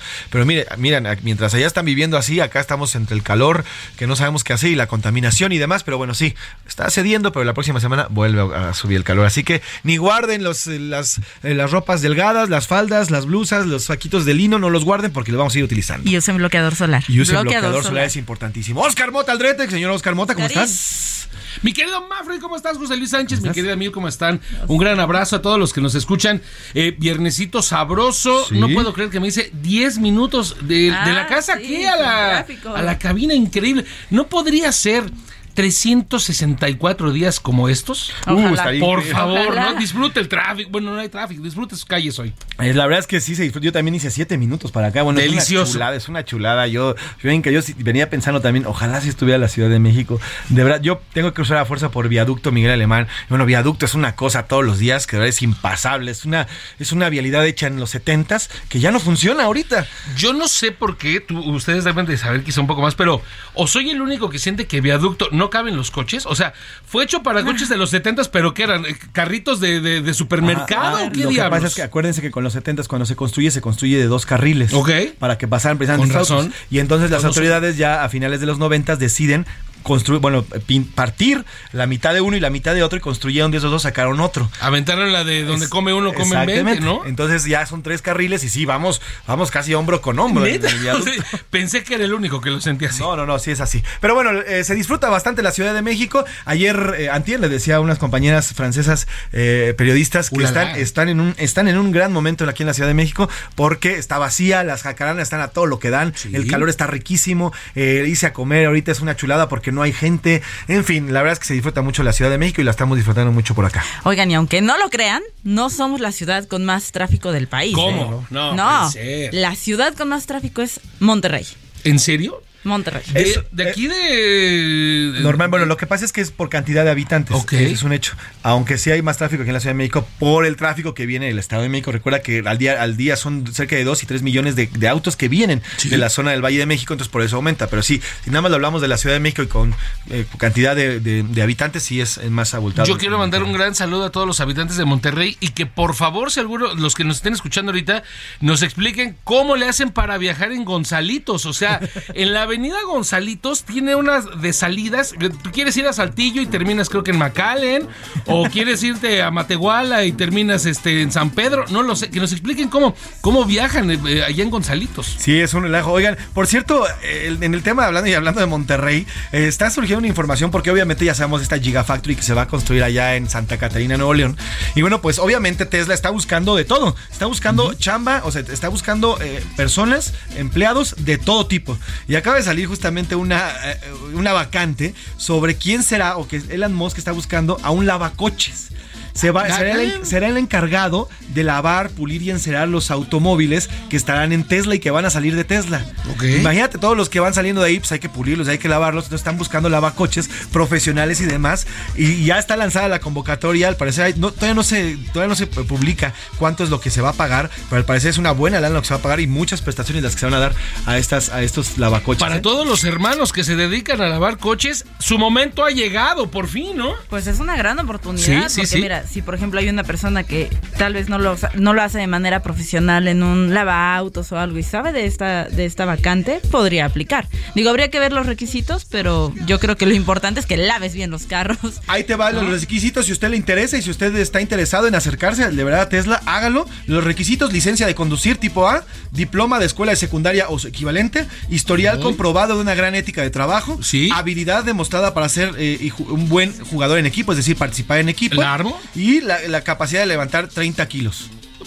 Puede ser, ¿no? Esos son los únicos cinco requisitos que está pidiendo Tesla para aquellos que quieran ser lavacoches en, digo, obviamente no nada más buscan lavacoches, están buscando una serie, pero está saliendo este el tema de los lavacoches porque al parecer todavía no se publica Pues, cuánto, pero dice algo buena sobre, la que van a dice algo sobre saber exprimir bien los trapos, porque dice que hay una técnica, hay una Claro. técnica, pero de, de repente luego la mamá dice, "Ah, así nos exprimen. Híjole, yo fracasé en esto hasta Yo con también, los yo trapeadores, mi mamá. ¿cómo Eso me podría fallar. ¿eh? Eso Bueno, a ver, fallar. hay una técnica porque le pegas al trapo y luego lo exprimes. entonces, sí, claro. Sí, Pepe, sí, a ver, platicando los que puedan ver a José Luis en la cámara. y quienes hemos dado nuestro coche sabemos. Y además la técnica, ¿no? Si primero va el, el jabón y luego el trapo y jala, ¿no? sacarlo. No, yo ya Ay, fracasé, pues ahí está. fracasé. Ahí está Tesla y buscando ya lavacoches y está buscando no solamente eso, hay ingenieros y demás, obviamente, están ya en, en esta etapa de ¿Aficionados a. Pumas busca? Aficionados a Pumas no, porque Para esos cuates pues ¿no? de plano ya están muy escondidos porque no, no han ganado nada. En fin, tenemos dos preguntas, dos eh, comentarios que lanzamos al aire y bueno, pues es momento de preguntar. ¿Qué dice el público? Tenemos muchos mensajes que nos llegan, están llegando a través de, de nuestras redes sociales, mi querida Milka. Cuéntanos eh, qué es lo que están diciendo. Así es, José Luis, muchísimos mensajes. Nos dicen muy buenas tardes, un fuerte abrazo desde Ciudad del Carmen, Campeche. Sobre la primera pregunta, dice que les va muy mal a los migrantes, que les va incluso peor que en su país. Y sobre la segunda pregunta, dice que nos debe de servir este periodo de Semana Santa para reflexionar. Muy bien, muy bien. Gracias por su comentario. Le mandamos un saludo y si hay que hacer reflexión, pues sí, son momentos también a veces de guardar y hay que hacer reflexión de cómo lo hemos hecho. Y de verdad que sí, o sea, como país hay que reflexionar. Como a mí me impresiona mucho esta Semana Santa haya sido así tan roja. Estoy, la verdad que estoy muy sacado de onda al respecto, y, pero es el pan nuestro de cada día. José Luis, me encanta el programa, gran Saludos, entrevista gracias. con el señor de Zacatecas. Saludos. Uf, saludos, gracias. Sí, bueno, pues un hecho, un hecho lamentable lo que ocurrió en Zacatecas. Eh, bueno, pues le, le estaremos dando seguimiento a ver qué, cuáles son las líneas de investigación que van al respecto. Muy buenas tardes, José Luis. Sobre el tema de los migrantes, es increíble cómo eh, usa la palabra discriminar. Dice cómo discriminamos a personas que vienen de otros lugares buscando una mejor calidad de vida. Y, lo, y lo- aquí lo increíble es que nosotros somos un país expulsor de migrantes. Entonces, imagínense, estamos pidiendo y exigiendo un trato mejor para los mexicanos en Estados Unidos y acá en México, cómo tratamos a los migrantes, cómo es que los llevamos y cómo es que los estamos, además, pues ya prácticamente asesinando. Somos un país no de tránsito ya, sino asesino de migrantes. A, a mí me impresiona mucho eh, José Luis Oscar porque sí, creo que, por ejemplo, la Ciudad de México pues es un, un- estado de tránsito de migrantes, ¿no? Pero no recuerdo en toda mi vida haber visto tanto migrante como ahorita en los cruceros, en avenidas rápidas, pidiendo dinero, eh, un poco para comer. No es algo con lo que tal vez esté acostumbrada y, y ahorita es muy común. Sobre Río Churubusco, por ejemplo, en las subidas hay migrantes pidiendo dinero. Incluso lo que están haciendo es ponen piedras para que los carros tengan que pasar como con cuidado, que tengan que subir como lento. bajas la velocidad. la Exacto, para poder acercarse y pedir dinero, ¿no? Entonces, creo que sí es un tema bien complicado ya de ambas partes, tanto para los países de expulsores de migrantes, nosotros somos un país expulsor Sí, de sí. migrantes y para nosotros también como país de tránsito. y bien complejo, como comenta Milka, porque al final del día no solamente migrantes, desafortuna- desafortunadamente hay un sector, no obviamente no todos, pero hay un sector de mexicanos que son especialistas también en discriminar a propios mexicanos. ¿no? O sea, a los propios mexicanos igual, ¿no? Por color de piel, por lo que estudiaste o no estudiaste, hasta por lo que vistes o no viste. Entonces, también viene a, a- a potenciar esta situación. Y ahora, sobre lo que comenta Milka y lo que nos has eh, reportado eh, José Luis, pues ya estamos ciscados, ¿no? De todo lo que sucede en cuestión de violencia, que de, y de situaciones internas, pues ves a un migrante o alguien que te, que te reduce el, el, este el, la velocidad, tránsito, sí, la velocidad, y entonces dices, güey, me va a hacer algo, Claro. ¿no? Entonces, genuinamente es un, es un tema muy complejo. Así es, es, yo creo que el tema migratorio se está agravando y ya se agravó y pues lamentablemente se le está saliendo las manos al gobierno. ¿Tenemos más comentarios, mi querida Milka? José Luis, Milka y Oscar es un periodo para reflexionar, habla sobre la Semana Santa. Aunque no seamos católicos, es necesario sentirnos y pen- eh, sentarnos y pensar que hacemos mal. Buena conducción, José Luis. Saludos, Francisco Barrera. Gracias, Francisco, te mandamos un abrazo y gracias Aquí por estar hay otro mensaje, nos dicen que escriben desde Iztapalapa, que ya están acostumbrados al ruido de la procesión, aunque no son este católicos, que es un tiempo para reflexionar y, ¿por qué no?, para disfrutar las vacaciones. Tú eres de Iztapalapa y pues, te- seguramente Yo soy de lo- lo has Iztapalapa. vivido ahí y es una es todo un movimiento el que se el que se el que se hace en esta alcaldía, ¿eh? Yo estoy un poquito más pegada, como estoy como entre Hacia los límites de Churubusco, ¿no? Iztapalapa, hacia Churubusco, pero sí me ha tocado estar en el centro de Iztapalapa porque mi mamá trabajaba por ahí mucho tiempo. Yo viví del lado de San Nicolás Tolentino. Entonces sí, sí sé lo que es que te, que te cierren ermita, escuchar Las calles, las ¿no? bocinas, porque las bocinas se escuchan en un perímetro bastante amplio. ¿no? O sea, no es solamente como en el centro de Iztapalapa. Pero está bien, es una buena tradición y es, un, es algo importante para, para muchos Sin feligreses. duda, y un abrazo también a todos los eh, colegas, a todos los amigos periodistas que están Que les cubriendo. toca que les cubrir toca cubrir, es una, es la verdad que es una, temprano, eh, también, también es un viacrucis para ellos porque sí están sí. ahí. Entonces también abrazo a todos los colegas periodistas que están al pie del cañón en esta cobertura. Precisamente, mi querido Oscar Milka, ¿te parece si vamos con Oscar, Gal- eh, Oscar Galicia, no, Gerardo Galicia, Tocayo. compañero reportero Jerry. que está allá en Iztapalapa? Ya, ya ocurrió, mi querido Jerry, eh, pues ya le pusieron la corona de, de espinas a Jesucristo, ya también ya lo azotaron. ¿En qué parte vamos en estos momentos, Jerry, de la pasión, de la representación de la pasión de Cristo allá en Iztapalapa? Te saludo nuevamente, buena tarde. Eh, Excelente tarde, mi querido José Luis. Justo cuando el pueblo enardecido está pidiendo la liberación de Barrabás y la crucifixión de Jesús de Nazaret, de Jesús el Cristo de Iztapalapa, que da vida, el joven David Uribe González, de 24 años de edad.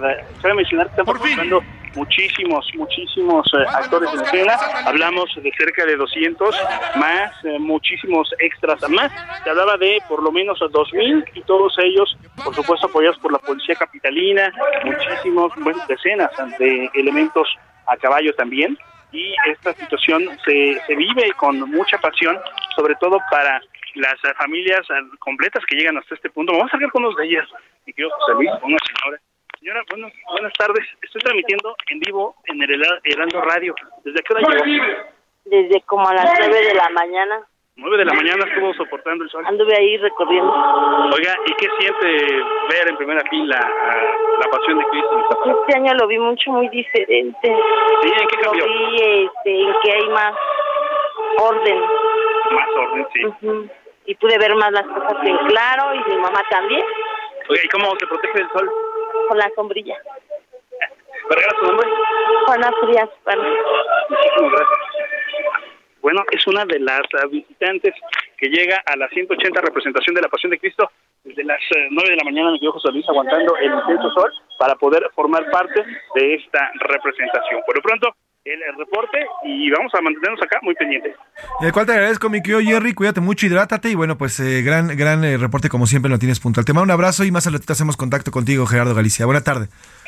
Hasta luego. Gerardo Galicia pendiente ahí en Iztapalapa. Vamos a escuchar parte precisamente de esto que está ocurriendo allá en, en la macroplaza de Iztapalapa, donde Jesucristo está a punto de ser declarado culpable. Adelante con el audio. ¡Es un mentiroso! ¡Es un blasfemo! ¡Es culpable! Crucifícale. Crucifícale. Crucifícale. Que es lo que nos interesa. Porque todo el que se hace rey es traidor al César. Y ese hombre está comprendido en ese delito. Y si no lo condenas tú, será porque quieres contribuir en la misma traición. Y daremos cuenta al César acusándote a ti también.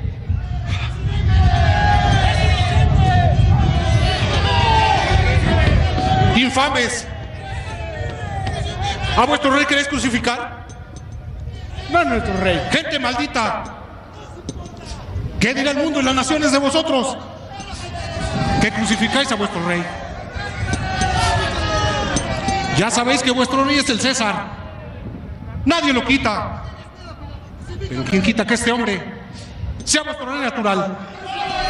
Pues ahí está lo que está ocurriendo en estos momentos en vivo y a todo color allá en Iztapalapa, esta parte de la Pasión de Cristo y bueno, pues ya está a punto de ser declarado culpable y liberado a Barrabás en este pasaje bíblico que está representando hoy allá en Iztapalapa. Oiga, eh, más adelante en unos minutos vamos a ir hasta Guerrero. Se está reportando, y lo que le digo, se está reportando un turista asesinado y tres más heridos a balazos eh, luego de un ataque armado que fue perpetrado por un grupo de individuos a la noche de ayer en una calle del fraccionamiento Las Playas allá en Acapulco. Esto está siendo confirmado por la Fiscalía General del Estado de Guerrero, eh, que además está afirmando que los integrantes de esta familia de León, Guanajuato, estaban cenando en un restaurante cuando fueron agredidos a tiros por los sujetos armados que llegaron al sitio a bordo de una motocicleta. El turista asesinado eh, fue identificado de nombre Juan Eduardo y se dedicaba a la elaboración de zapatos en Guanajuato. Le estoy dando el reporte en estos momentos. La Fiscalía General del Estado confirma el asesinato de un turista mexicano, un turista guanajuatense, de origen guanajuatense, que habría sido ultimado ayer por la noche en un restaurante allá en Acapulco. Tres más resultaron heridos en esta, en esta balacera. Marta Angélica, esposa, del fallecido, dijo que en el ataque resultaron heridos además un adulto de nombre Jorge y dos menores de edad que acompañarían a estos guanajuatense- a guanaja- guanajuatenses. En el sitio, en el sitio donde ocurrió la agresión fueron hallados tres casquillos percutidos y dos balas deformadas de calibre 9 milímetros. Así que, una vez más, otro ataque, un ataque y una persona muerta y dos menores de edad heridos allá en Acapulco, en plena vacación, en Guerrero. Se trata de turistas del estado de Guanajuato, turistas mexicanos. Pues así está, así se está viviendo el tema de las vacaciones. Ya le digo, en Acapulco fue, abrió Acapulco con cuatro asesinatos y cerró cerró este con un asesinato más. Bueno, pues vámonos, vámonos a los deportes. Desde aquí el señor Oscar Mota Aldreta.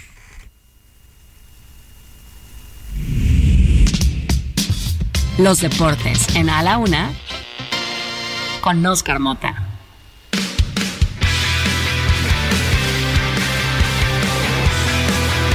Dos de la tarde con 20 minutos, dos de la tarde ya con 21 minutos y en este momento está llegando el señor Oscar Mota Aldrete con un trapo puesto, yo no sé por qué lo trae, por qué tan presumido, pero bueno, cuéntanos qué traes puesto. En honor a la verdad, mi querido José Luis Sánchez Mafred, eh, llegué hace unos minutos más. Dame chance. Ah, no, no, bueno, favor, llegó sí, desde hace rato llegó, llegó temprano, En- llegó bien. Nada más que estoy criticando tu playera esa. Y en honor a la verdad, por eso tengo que reconocer y tengo que eh, iniciar con este tema, ¿no?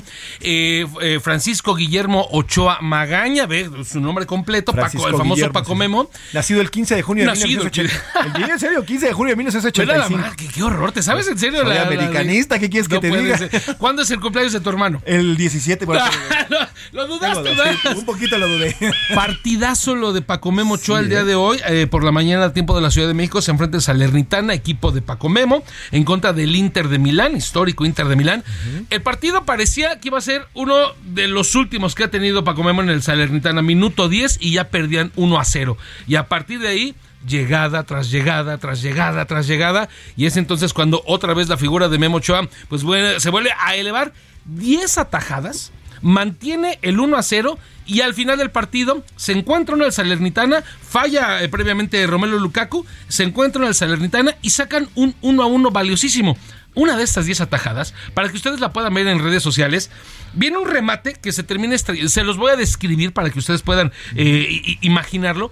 Viene, es un tiro de esquina, viene el remate del equipo del Inter de Milán, ahí tiene un poco de fortuna, dicen por ahí que portero sin suerte no es portero, Exacto. donde el remate se estrella en el travesaño. Pero entonces Memo, al tratar de, de hacer esa tajada, termina dentro de la portería, recargado dentro eh, de, las, eh, de las redes.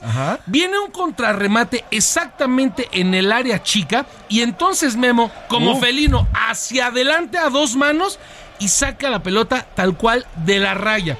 Increíble verdaderamente. Paradón, lo estoy viendo, lo voy a subir ahorita en mis redes, arroba soy Pepe Macías. para que lo vean. Sensacional, Sí, verdaderamente. es un tremendo paradón, lo estoy viendo, es un paradón de Paco. Me recuerda mucho al que le hizo a, a Neymar en el Mundial parecido, de Rusia. parecido ahí en- la, línea, ¿no? línea. Una de estas, eh, esa tajada que por cierto fue muy comparada con la que le hizo Gordon Banks a Pelé en, en México 1970, pero esta es verdaderamente increíble, o sea, reitero, Memo estando recargado en las redes, brincando de atrás hacia, hacia adelante y nunca dejando de seguir la jugada, que esa es una de las virtudes que hay que destacar en los futbolistas y en Memo, ¿no? O sea, nunca se dio por vencido, sigue la jugada y hasta que termine. Verdaderamente sensacional lo que hizo este eh, Memo Ochoa.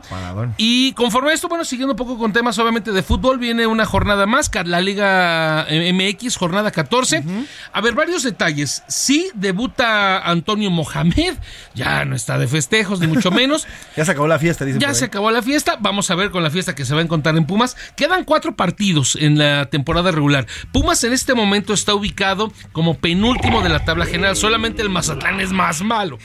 Y, ¿Quién? Mazatlán, hijo, y, Dios y mío. hablar de Mazatlán. Pero po- como está obviamente el asunto del torneo y que todavía se juega repechaje, pues bueno, Pumas, si consigue 11 puntos, puede meterse a repechaje. Quedan cuatro. O sea, son 16 puntos.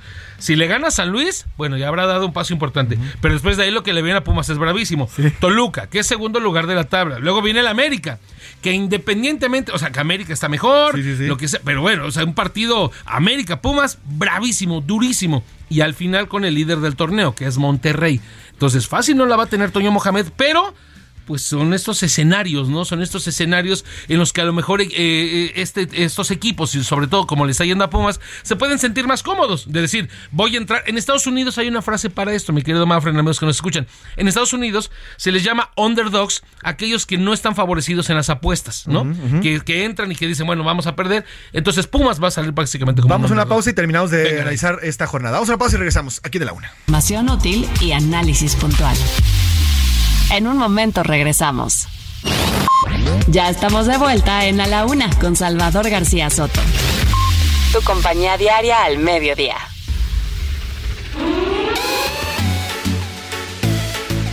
Me pareció ver una linda gatita.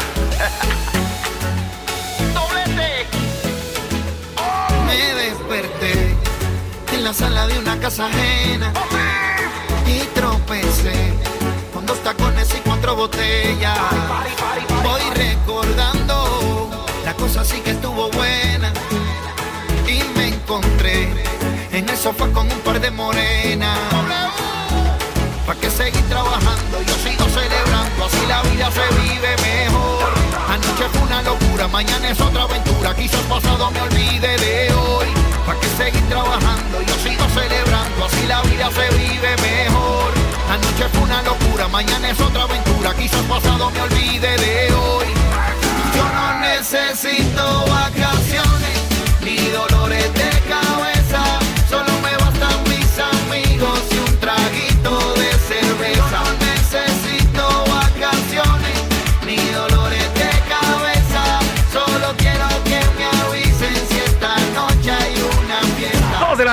Con 31 minutos, 2 de la tarde con 31 minutos. Estamos escuchando vacaciones. Oye, dice Wisin, yo no necesito vacaciones. Pues yo sí. El señor Wisin no, pero acá nosotros, Alex, necesitas vacaciones. Mira, aquí está Alex. Esponda también está alzando la mano. Oscar Mota también aquí. Necesitamos vacaciones, pero bueno, estamos aquí para informarle y para acompañarle en sus vacaciones. Esperemos que esté disfrutando en sus días. Si usted no salió, si está en su casa, gracias por permitirnos acompañarle estando en su casa. Uno de repente aprovecha estos días para hacer talacha, para arreglar cosas, para levantar, para hacer eso que dejó pendiente por la chamba. Bueno, pues uno lo aprovecha también en estas vacaciones. Y si usted está haciendo eso, también lo abrazo. Y si está en la playita disfrutando de- del sol y de este hermoso clima, también lo abrazo doblemente. Qué envidia de la buena. Le mando muchos, muchos saludos y disfrute sus vacaciones. Escuchamos a Wisin precisamente con la canción eh, Vacaciones, una canción lanzada en 2017. Habla sobre la amistad y, refleja cómo cuando estas, cu- cuando estas eh, vacaciones y estas personas están cerca de uno, bueno, pues se disfruta más. Estar siempre con las personas correctas hace que la vida, hace que la vida sea más linda. Alex, trépale a vacaciones de Wisin, porque estamos aquí en A la Una. Yo no necesito vacaciones ni dolores de cabeza, solo me bastan mis amigos y un traguito de cerveza. Yo no necesito vacaciones ni dolores de cabeza, solo quiero que me avisen si esta noche hay una fiesta. A la una, con Salvador García Soto. El ojo público. En A la Una tenemos la visión de los temas que te interesan en voz de personajes de la academia, la política y la sociedad. Hoy escuchamos a Melisa Moreno. En Melisa lo explica todo. El ojo público. Buenas tardes. En esta ocasión traemos una opción para todos aquellos que decidieron quedarse a disfrutar de la ciudad. Como cada año desde su primera edición en 1971, la Cineteca Nacional, a través de la Muestra Internacional de Cine, se ha dado la tarea de traer a México lo mejor del panorama de la cinematografía mundial. Y en esta ocasión, más de una decena de países se verán representados en esta entrega. La 73 tercera Muestra Internacional de Cine exhibirá producciones de países como India, Estados Unidos, Alemania, Suecia, Argentina, Ucrania, Turquía, Israel, Lituania, Colombia, Polonia, Cuba, Dinamarca, Islandia, por supuesto México y destaca la participación de Francia, país que se hace presente en ocho coproducciones de las 14 películas que integran la muestra la cual estará en las salas de la Cineteca Nacional hasta el 16 de abril. En esta edición México se verá representada por dos estaciones, una coproducción de México, Francia, Estados Unidos, de Juan Pablo González, que es su ópera prima y que fue ganadora del premio especial del jurado en la competencia de cine mundial en la categoría de actuación en el Festival de Cine de Sundance, y narra la historia de María García, una empresaria de 50 años que es la propietaria de dos estaciones, una fábrica de tequila de primera categoría que ahora lucha por seguir en pie. Continuando con la presencia del continente americano, Estados Unidos participa en esta muestra internacional con la última función de cine, una coproducción de India, Estados Unidos y Francia de Panalin, que con ecos del clásico italiano de Cinema Paradiso es una historia de amor entre un niño y el cine que explora la naturaleza de la creación. Esta obra es también un homenaje a los grandes nombres del cine y un jubiloso recordatorio de la magia de las películas. La presencia del país vecino también destaca con una película sobre la vida, una coproducción de Lituania y Estados Unidos que aborda la tragedia de una familia desde la perspectiva de una mujer de la generación millennial inmersa en la preocupación del mundo contemporáneo.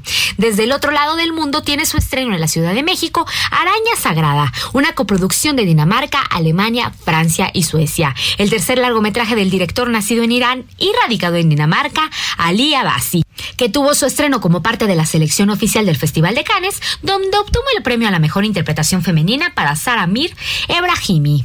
Es importante mencionar que además de esta sede principal, la muestra internacional de cine llega al circuito Cineteca que incluye salas comerciales, Cine Tonalá, Cinemanía Plaza Loreto, IFAL, Cinematógrafo del Chopo, entre otros. Visita el micrositio que está dentro de cinetecanacional.net. Esto es todo por hoy. A mí me pueden encontrar en arroba melisototota. Nos escuchamos la siguiente.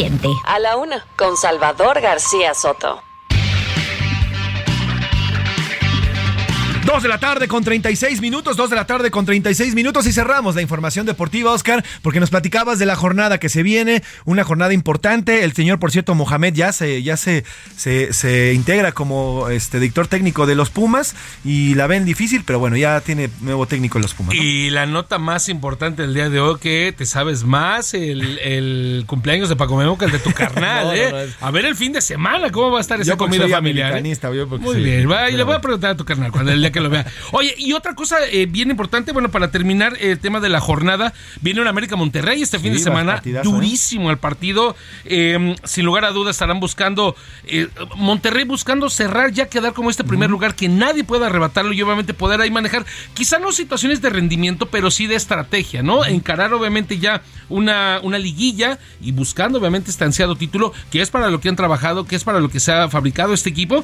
Y también del otro lado hay un León Cruz Azul, un León, por cierto, América, sin Tan Ortiz, que viene obviamente suspendido por el partido contra León que a su vez León enfrenta entonces a Cruz Azul. Cruz Azul que viene con un envión importante desde la llegada de Tuca Ferretti. Bien importante porque desde que llega Tuca, eh, Cruz Azul eh, ah, tiene eh, tres ganados, un empate, no ha perdido poquito a poquito. Y como los equipos del Tuca, ¿no? No llama mucho la atención. Pero ahí está, se está manteniendo, está escalando posiciones y ojo que de entrada a la liguilla o repechaje, en este caso lo que vaya a, a- a entrar con Cruz Azul, va a ser un equipo ordenado. Por último, porque lo habíamos platicado el día de ayer, Andrés García, en paz descanse, Andrés García, gran actor, galanazo, en alguna etapa de la vida nos confundieron, ¿no? O sea, me veían a mí, creo, "Ah, Sí creo, sí creo. Sobre todo García, por el tema de la, de la- del tema de la uña de gato. También, porque, ya no. Empezando por eso. Ya no, ya a no. eso me refería. A eso me refería justamente. Bueno, su etapa como luchador. Tuvo una etapa como luchador. Escuchemos al señor Andrés García en paz descanse. Él mismo lo platicó. Sí es cierto que escuchó el señor hace que cuando yo no tenía trabajo de actor me iba a luchar con el santo. No es exactamente así. Cuando no tenía trabajo de actor me hice luchador y entonces yo iba a luchar y luchaba eh, pues este con quien me tocara. Y en una ocasión nos tocó en Acapulco al santo y a mí luchar contra otros dos luchadores, esas luchas que se hacen de cuatro. Íbamos de compañeros. Es cierto que luchamos juntos, pero no el uno contra el otro. ¿Listo? Gracias. Ahí está. Ándale. El propio Andrés García nos dice, sí luchamos, más no eh, en contra, sino que fueron en pareja. Entonces, ahí está, por supuesto, Andrés García y su etapa como luchador. Pues Oscar Mota, estaremos eh, revisando la- el próximo lunes los resultados de los partidos y gracias por la información. Hoy un gran día para Un ganar. día, Gracias, Oscar Mota Aldrete, con la información deportiva. Oiga, rapidísimo, quiero mandar un saludo, un fuerte, un abrazo a, a Marifer González. Tiene COVID, ayer me enteré, le mando un besote y un abrazo. Que te mejores pronto y ojalá salgas rápido. Víctor Hugo, también te va un abrazo allá hasta Colima que nos están escuchando. Víctor, un abrazo, Sensei, un abrazo y que tengan buen día. Vamos a cambiar de información. A la una, con Salvador García Soto. Oiga, ya le reportábamos lo ocurrido ayer eh, por la tarde, por la ya cerca de la noche, cerca de las 7, 8 de la noche, un incendio, un fuerte incendio ocurrido en la central de Abastos, un incendio que habría consumido varios, eh, varios locales, eh, las- en, las- la central de Abasto, perdón, un incendio que habría consumido importan- una importante área, eh, un importante área en la, en la parte de atrás, una, una área que está compuesta por 13 mil metros cuadrados, se quemaron ahí 5 mil, cerca de 5 mil 640 metros cuadrados, es una, una, un área donde depositan eh, reciclaje de tarimas, cajas de cartón, bueno, plástico, en fin, esta parte de la, de la central de abasto. Y bueno, pues eh, ya fue, ya fue afortunadamente ayer en la tarde, cerca de la medianoche, ya fue prácticamente apagado este incendio. Hubo una reacción rápida de las autoridades capitalinas, también de la, de la, autoridad de Iztapalapa. Y bueno, pues al final son más de 300, cerca de 300 locatarios los que resultaron afectados por este incendio. Y vamos a ver qué es lo que ocurrió. Y, le agradezco que nos tome la llamada y que, y que nos explique qué es lo que ha ocurrido después de, de este incendio. A la doctora Marcela Villegas Silva, ella es coordinadora de la central de Abasto y que nos, eh, nos toma esta llamada. ¿Cómo está, doctora? Buena tarde. Hola, buenas tardes. Muchas gracias por su atención. Al contrario, gracias por tomarnos la llamada. Doctora, ¿ya se sabe o se tiene alguna idea de qué fue lo que ocurrió, lo que provocó el incendio es, la noche de ayer allá en la central de Abasto? No, aún no. Tenemos que esperar los peritajes de la fiscalía y ya cuando tengamos la información, bueno, ya se les informará. Perfecto. Eh, comentaba que se trata de un área grande, un área bastante amplia de la central de Abasto y hay cerca de 300 locatarios que resultaron afectados en sus, en sus puestos y en, y en sus eh, centros comerciales. ¿Qué es lo que va a haber para ellos? ¿Cuál es la ayuda que se le va a brindar a estos 300 locatarios? Sí, es un área muy importante que conocemos como mercado de envases vacíos, donde se reciclan los cajones, de las cajas de cartón, de madera, y esto, bueno, se provee al mercado también para que se pueda hacer la, el transporte de las mercancías. Este, se les va a reubicar en un área importante, en un área aquí de la central de abasto, a esperar también a que el seguro actúe y ya después reconstruir el mercado de que les corresponde. Pues van a estar reubicados en una zona del mercado de la central de abasto para que puedan trabajar. Claro, ahora, eh, ¿dónde van a hacerse? ¿Ya tienen identificado dónde se- exactamente dónde van a ser reubicados para que puedan continuar con sus actividades? Sí, es- tenemos dos zonas, dos terrenos que llamamos Caleta y Caletilla. Están dentro del poligonal de la central de Abasto. Tiene un área bastante grande donde pueden este, trabajar los 356 locatarios que fueron a- participantes que fueron afectados. Ahora, eh, doctora, eh, ¿alguna otra parte de la central de Abasto que haya sido afectada o solamente fue esta parte que nos, que nos No, explica? nada más fue la parte de envases vacíos.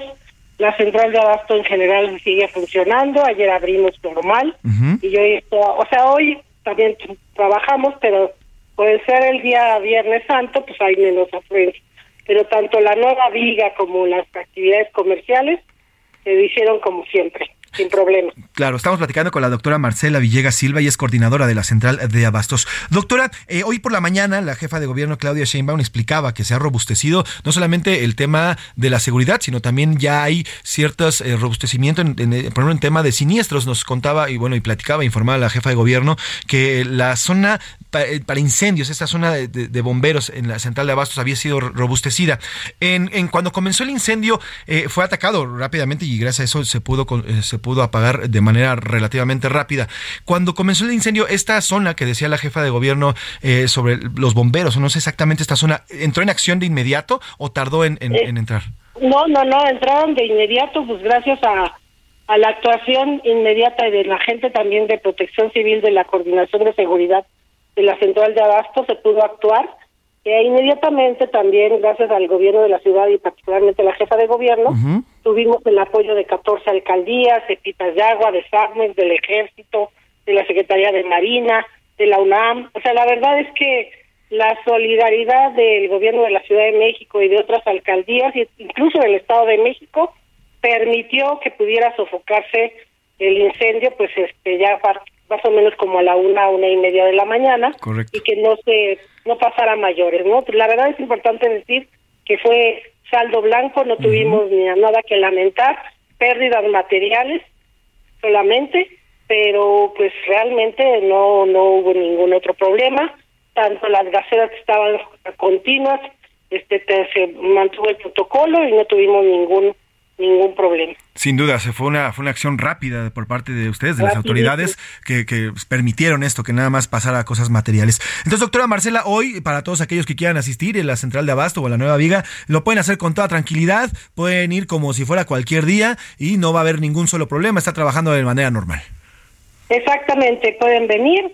Este es la época, está más tranquilito ahorita porque la- mucha gente está afuera, pero tanto la Nueva Viga como la Central de Abasto están funcionando como siempre, las 24 horas del día y aquí van a encontrar lo que necesitan.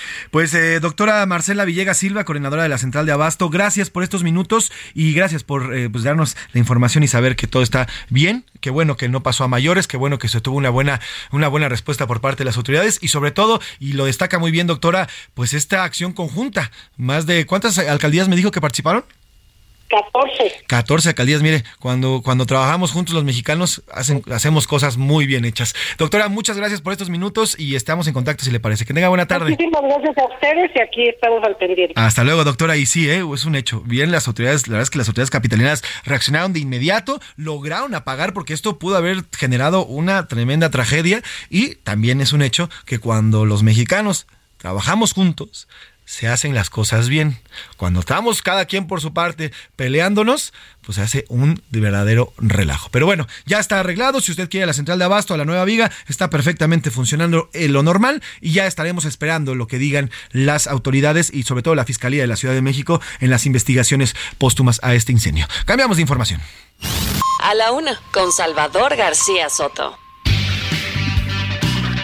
Uh, dos de la tarde con 46 minutos, dos de la tarde con 46 minutos y en este mismo instante vamos hasta la hermosa Perla Tapatía porque oiga, aguas, viene un mega corte a todos aquellos que viven en la zona de Guadalajara y la zona metropolitana de Guadalajara, va a haber un tremendo corte de agua, esto precisamente por la época de estiaje que ya comienza y también porque va a haber algunos, eh, algunos trabajos de mantenimiento en la infraestructura hidráulica, pero vamos ahí hasta allá, precisamente hasta Guadalajara con mi compañera y amiga Mayeli Mariscal, corresponsal en esta hermosa entidad. ¿Cómo estás, mi Maye? Cuéntanos, buena tarde. Hola, ¿qué tal, José Luis? Muy buenas tardes. Buenas tardes también a todo el auditorio. Pues este megacorte en más de mil colonias, mil nueve colonias de la zona metropolitana son las que ya están siendo afectadas debido a los trabajos de mantenimiento que año con año lleva a cabo el Sistema Intermunicipal de Agua Potable y Alcantarillado. Y estos trabajos iniciaron ya desde el jueves, el primer minuto del jueves, y bueno, se prevé que estén concluyendo el viernes y ya eh, restableciendo el servicio a partir del sábado, los primeros minutos, comenzará pues a caer el agua, esperemos que caiga eh, pues como agua potable, porque luego hay algunas colonias que también estaban reportando, José Luis Auditorio, eh, pues el agua prácticamente chocolatosa, eh, este, debido Uf. a los trabajos, y pues estaremos también atentos, por supuesto, pero por lo pronto, pues ya prácticamente mil nueve colonias de la zona metropolitana están siendo afectadas por este megacorte. Y Pues eh, ya desde eh, días antes las personas estuvieron pues acumulando agua en donde podían, en botes de basura, incluso en algunas cubetas, pues para poder soportar estos tiempos vacacionales de calor y por supuesto pues este eh, trabajo, estos trabajos de mantenimiento del CIAPA. Pues importante, Maye, porque los todos los ciudadanos, mil colonias, son muchísimas, Maye. No sé si tengas la cantidad exacta o aproximada, más o menos de cuántas personas viven en estas mil colonias, pero pues son miles de personas que van a resultar afectadas. Entonces hay que estar al pendiente también estos cortes de y estos cortes por el mantenimiento. Y pues sí, a cuidar, sobre todo a cuidar el agua, mi Maye. Así es, pues son 1009 colonias, no tengo el dato puntual de las personas afectadas, pero compa- compartirte que bueno, son 265 perma- eh, pertenecen al municipio de Guadalajara, 194 a Zapopan, 251 a San Pedro Tlaquepaque, 263 a Tonalá, 36 del Salto y también de Juanacatlán. Y pues bueno, las acciones que están llevando a cabo es limpieza de tanques de almacenamiento, sustitución y reparación de redes de distribución de agua potable, entronques estratégicos y válvulas, así como mantenimiento de equipos e instalaciones electromecánicas como bombas, aisladores, transformadores de potencia y bueno, aspectos técnicos que debido a estos es que se realiza este megacorte. Pues importante, Maye, importante estar al pendiente y bueno, pues estaremos haciendo contacto contigo cuando ocurra esto. Bueno, te mando un abrazo, mi querida Maye, y gracias por tu reporte, como siempre, puntual. Te mando un abrazo. Un abrazo, saludos a todos y bueno, felices vacaciones quienes estén de vacaciones. Exactamente, que estén disfrutando. Oye, por cierto, ¿cómo va Puerto Vallarta? Rapidísimo, cuéntame, Maye. Pues llenísimo Puerto Vallarta y prácticamente todos los destinos de la zona metropolitana. El día de ayer compartirles eh, que tan solo en el centro Tapatío, con estas actividades que se están llevando a cabo, el videomapping en la Catedral eh, de Jalisco, eh, de Guadalajara, eh, se reunieron 15 mil personas. Hubo necesidad de cerrar incluso algunas calles debido a la afluencia que se tuvo y pues bueno, al mediodía estuvimos también en esta visita de los siete templos en donde pues prácticamente abarrotado no había estacionamientos en donde hubiera oportunidad de estacionar el vehículo, así es que pues bueno, y Puerto Vallarta no es excepción, también está eh, pues con bastante afluencia en esta temporada vacacional, José Luis. Pues qué rico, a disfrutar, a disfrutar a Jalisco, la verdad es que es un gran estado y se puede comer, bueno, se puede comer, disfrutar y todo. Te mando un abrazo, mi Maye, disfruta este fin de semana y nos hablamos y escuchamos el próximo lunes. Que tengas un gran viernes. Claro que sí, igualmente, un abrazo para todos. Abrazo, mi Maye. Oiga, y precisamente vamos ahora hasta Guerrero. Vamos hasta Guerrero porque eh, tenemos, eh, Carlos, vamos con Carlos Navarrete, que está en Guerrero porque ya fueron las profesiones en, Tasco. Ayer, ayer le contábamos estas procesiones allá en Tasco de los Cristos. Y bueno, pues eh, te saludo, Carlos. Cuéntanos cómo ha transitado esta Semana Santa, cómo ha transitado también estas procesiones importantísimas allá en Tasco. Buena tarde, Carlos. Hola, buenas tardes. Eh, comentarte que como parte de las celebraciones de Semana Santa en Tasco del Arcón, la noche de ayer se vivió la tradicional, el tradicional, la tradicional procesión de los Cristos, uno de los actos religiosos más relevantes de esta temporada y que más turistas congregan la entidad y el país. En la procesión que inició poco después de las 10 de la noche de ayer y culminó la madrugada de este viernes, participaron más de 60 imágenes religiosas y feligreses de diferentes localidades del municipio. El recorrido también fue acompañado por grupos de penitentes, quienes representan el sufrimiento de Jesús antes de su muerte en la cruz. Se trata de las ánimas, los encruzados y los flagelados. Todos ellos participan desde el anonimato y con los pies descalzos y realizan una caminata de más de cinco horas. Previo la procesión de los Cristos se llevó a cabo la representación de la última cena y de la búsqueda de Jesús que realizaron los romanos antes de su detención y comentarles que este es el segundo año consecutivo de actividades religiosas en Tasco con motivo de la Semana Santa, luego de que por la pandemia por COVID-19 se tuvieran que suspender en 2020 y 2021. Así es que pues vemos un municipio lleno, nos encontramos en este momento en el Zócalo de Tasco y pues vemos repleto el lugar de eh, turistas tanto nacionales como extranjeros. Qué gusto, Carlos. Oye, ¿y cómo ves a la gente? ¿Cómo la percibes? ¿Se siente segura esta zona en Tasco o cómo percibes a la gente? Sí, efectivamente, se- la, la gente no se ve preocupada, están disfrutando este importante destino turístico. Comentarte que en años pasados, por temas de seguridad, en otras ediciones sí se veía poca afluencia de turistas, sin embargo, esta no es la ocasión. Vemos llenos los restaurantes y también la plaza principal, ¿no? que es eh, frente a la Catedral de la Santa Prisca. Pues Carlos Navarrete, te agradezco el reporte y bueno, sin duda es un, es un gran, gran día ha vivido. He visto imágenes que se han compartido y sí, la verdad es que es una, es- está conmemorando una, de una manera eh, diferente además porque sí hay bastante gente. Te un abrazo, querido Carlos, que tengas buena tarde. Buena tarde. hasta Oiga, y mientras tanto en, la- en Roma, el Vaticano dio a conocer que el Papa Francisco no asistió al Coliseo de Roma para presenciar el Via Crucis, solamente lo siguió desde su residencia en el Vaticano por el intenso frío en Italia. El pontífice incluyó a la violencia de las guerrillas de Sudamérica y el narcotráfico en Centroamérica en sus dos de las cuatro meditaciones que dedicó este Viernes Santo. Mañana, sábado de Gloria, sí presidirá la vigilia pascual y el domingo oficiará la misa de resurrección en la Plaza de San Pedro. Mientras tanto, oiga, aguas, mañana es, es sábado de Gloria. Ya esas cosas de aventarnos agua, creo, quiero creer que ya no las hacemos, pero pues si conoce a alguien o se le ocurre, ¿por qué no ponerse a aventar agua? Le cuento que va a haber multas de 4.150 pesos, arrestos de 13 a 24 horas, así como trabajo comunitario de 6 a 12 horas para todos aquellos que sean sorprendidos aquí en la Ciudad de México arrojando y desperdiciando agua mañana sábado de Gloria. Así que, pues cuidado, mientras tanto en el Estado de México, Atizapán, en Naucalpan y otros eh, municipios, las multas van de los 3.000 a los 10.300 pesos para aquellos que decidan desperdiciar el agua en esto que ya, la verdad es que no tiene ni un solo, ni un solo sentido. Vamos al entretenimiento con Anaí Arriaga, que nos tiene información bastante buena. El entretenimiento con Anaí Arriaga. Mi querido José Luis, ¿cómo estás? Excelente tarde, fuerte abrazo para ti, amigos, amigas y a la una. La mejor noticia de todas es que por fin es viernes y aparte de puente. Señores, Carol G manifestó que está molesta con una famosa revista porque le hicieron demasiados retoques. Y hay que recordar que ella ya inició un movimiento desde hace muchos años donde quiere reconocerse a sí misma sin tantos filtros. Escuchemos un poco de lo que ella manifestaba. Pues yo también le hacía retoques a las fotos Ajá. para que se vieran perfectas, para que se vieran increíbles, hasta que un día dije, o sea, no tiene sentido porque en realidad eso es lo que yo soy. Esta Pues ahí está Anaí Arrea, gracias por la información. Y bueno, hasta aquí llegamos en este viernes con la información. Gracias a nombre del titular de este espacio, el periodista Salvador García Soto. En la producción, Rubén Esponda. En la redacción está Milka Ramírez, está también Iván Márquez, está Miguel Zarco, está también Ricardo Romero y está también eh, eh, Diego Gómez. En, eh, la asistencia de producción, Rubén Cruz. Aquí en los controles está Alex Muñoz. Está también eh, Oscar Mota en los deportes, Laura Mendiola en la coordinación de entrevistas y Mina Velázquez también en el apoyo de entrevistas y en la información. Y bueno, pues en nombre del titular de este espacio y de todo este gran equipo, yo soy José Luis Sánchez Macías. Está usted informado, pase un fin de semana agradable, descanse y reflexione. Buena tarde. García Soto. El espacio que te escucha, acompaña e informa. A la una. Con Salvador García Soto.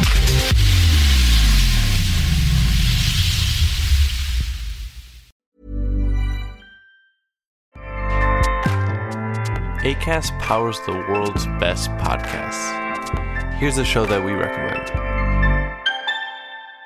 Hi, I'm Una Chaplin, and I'm the host of a new podcast called Hollywood Exiles.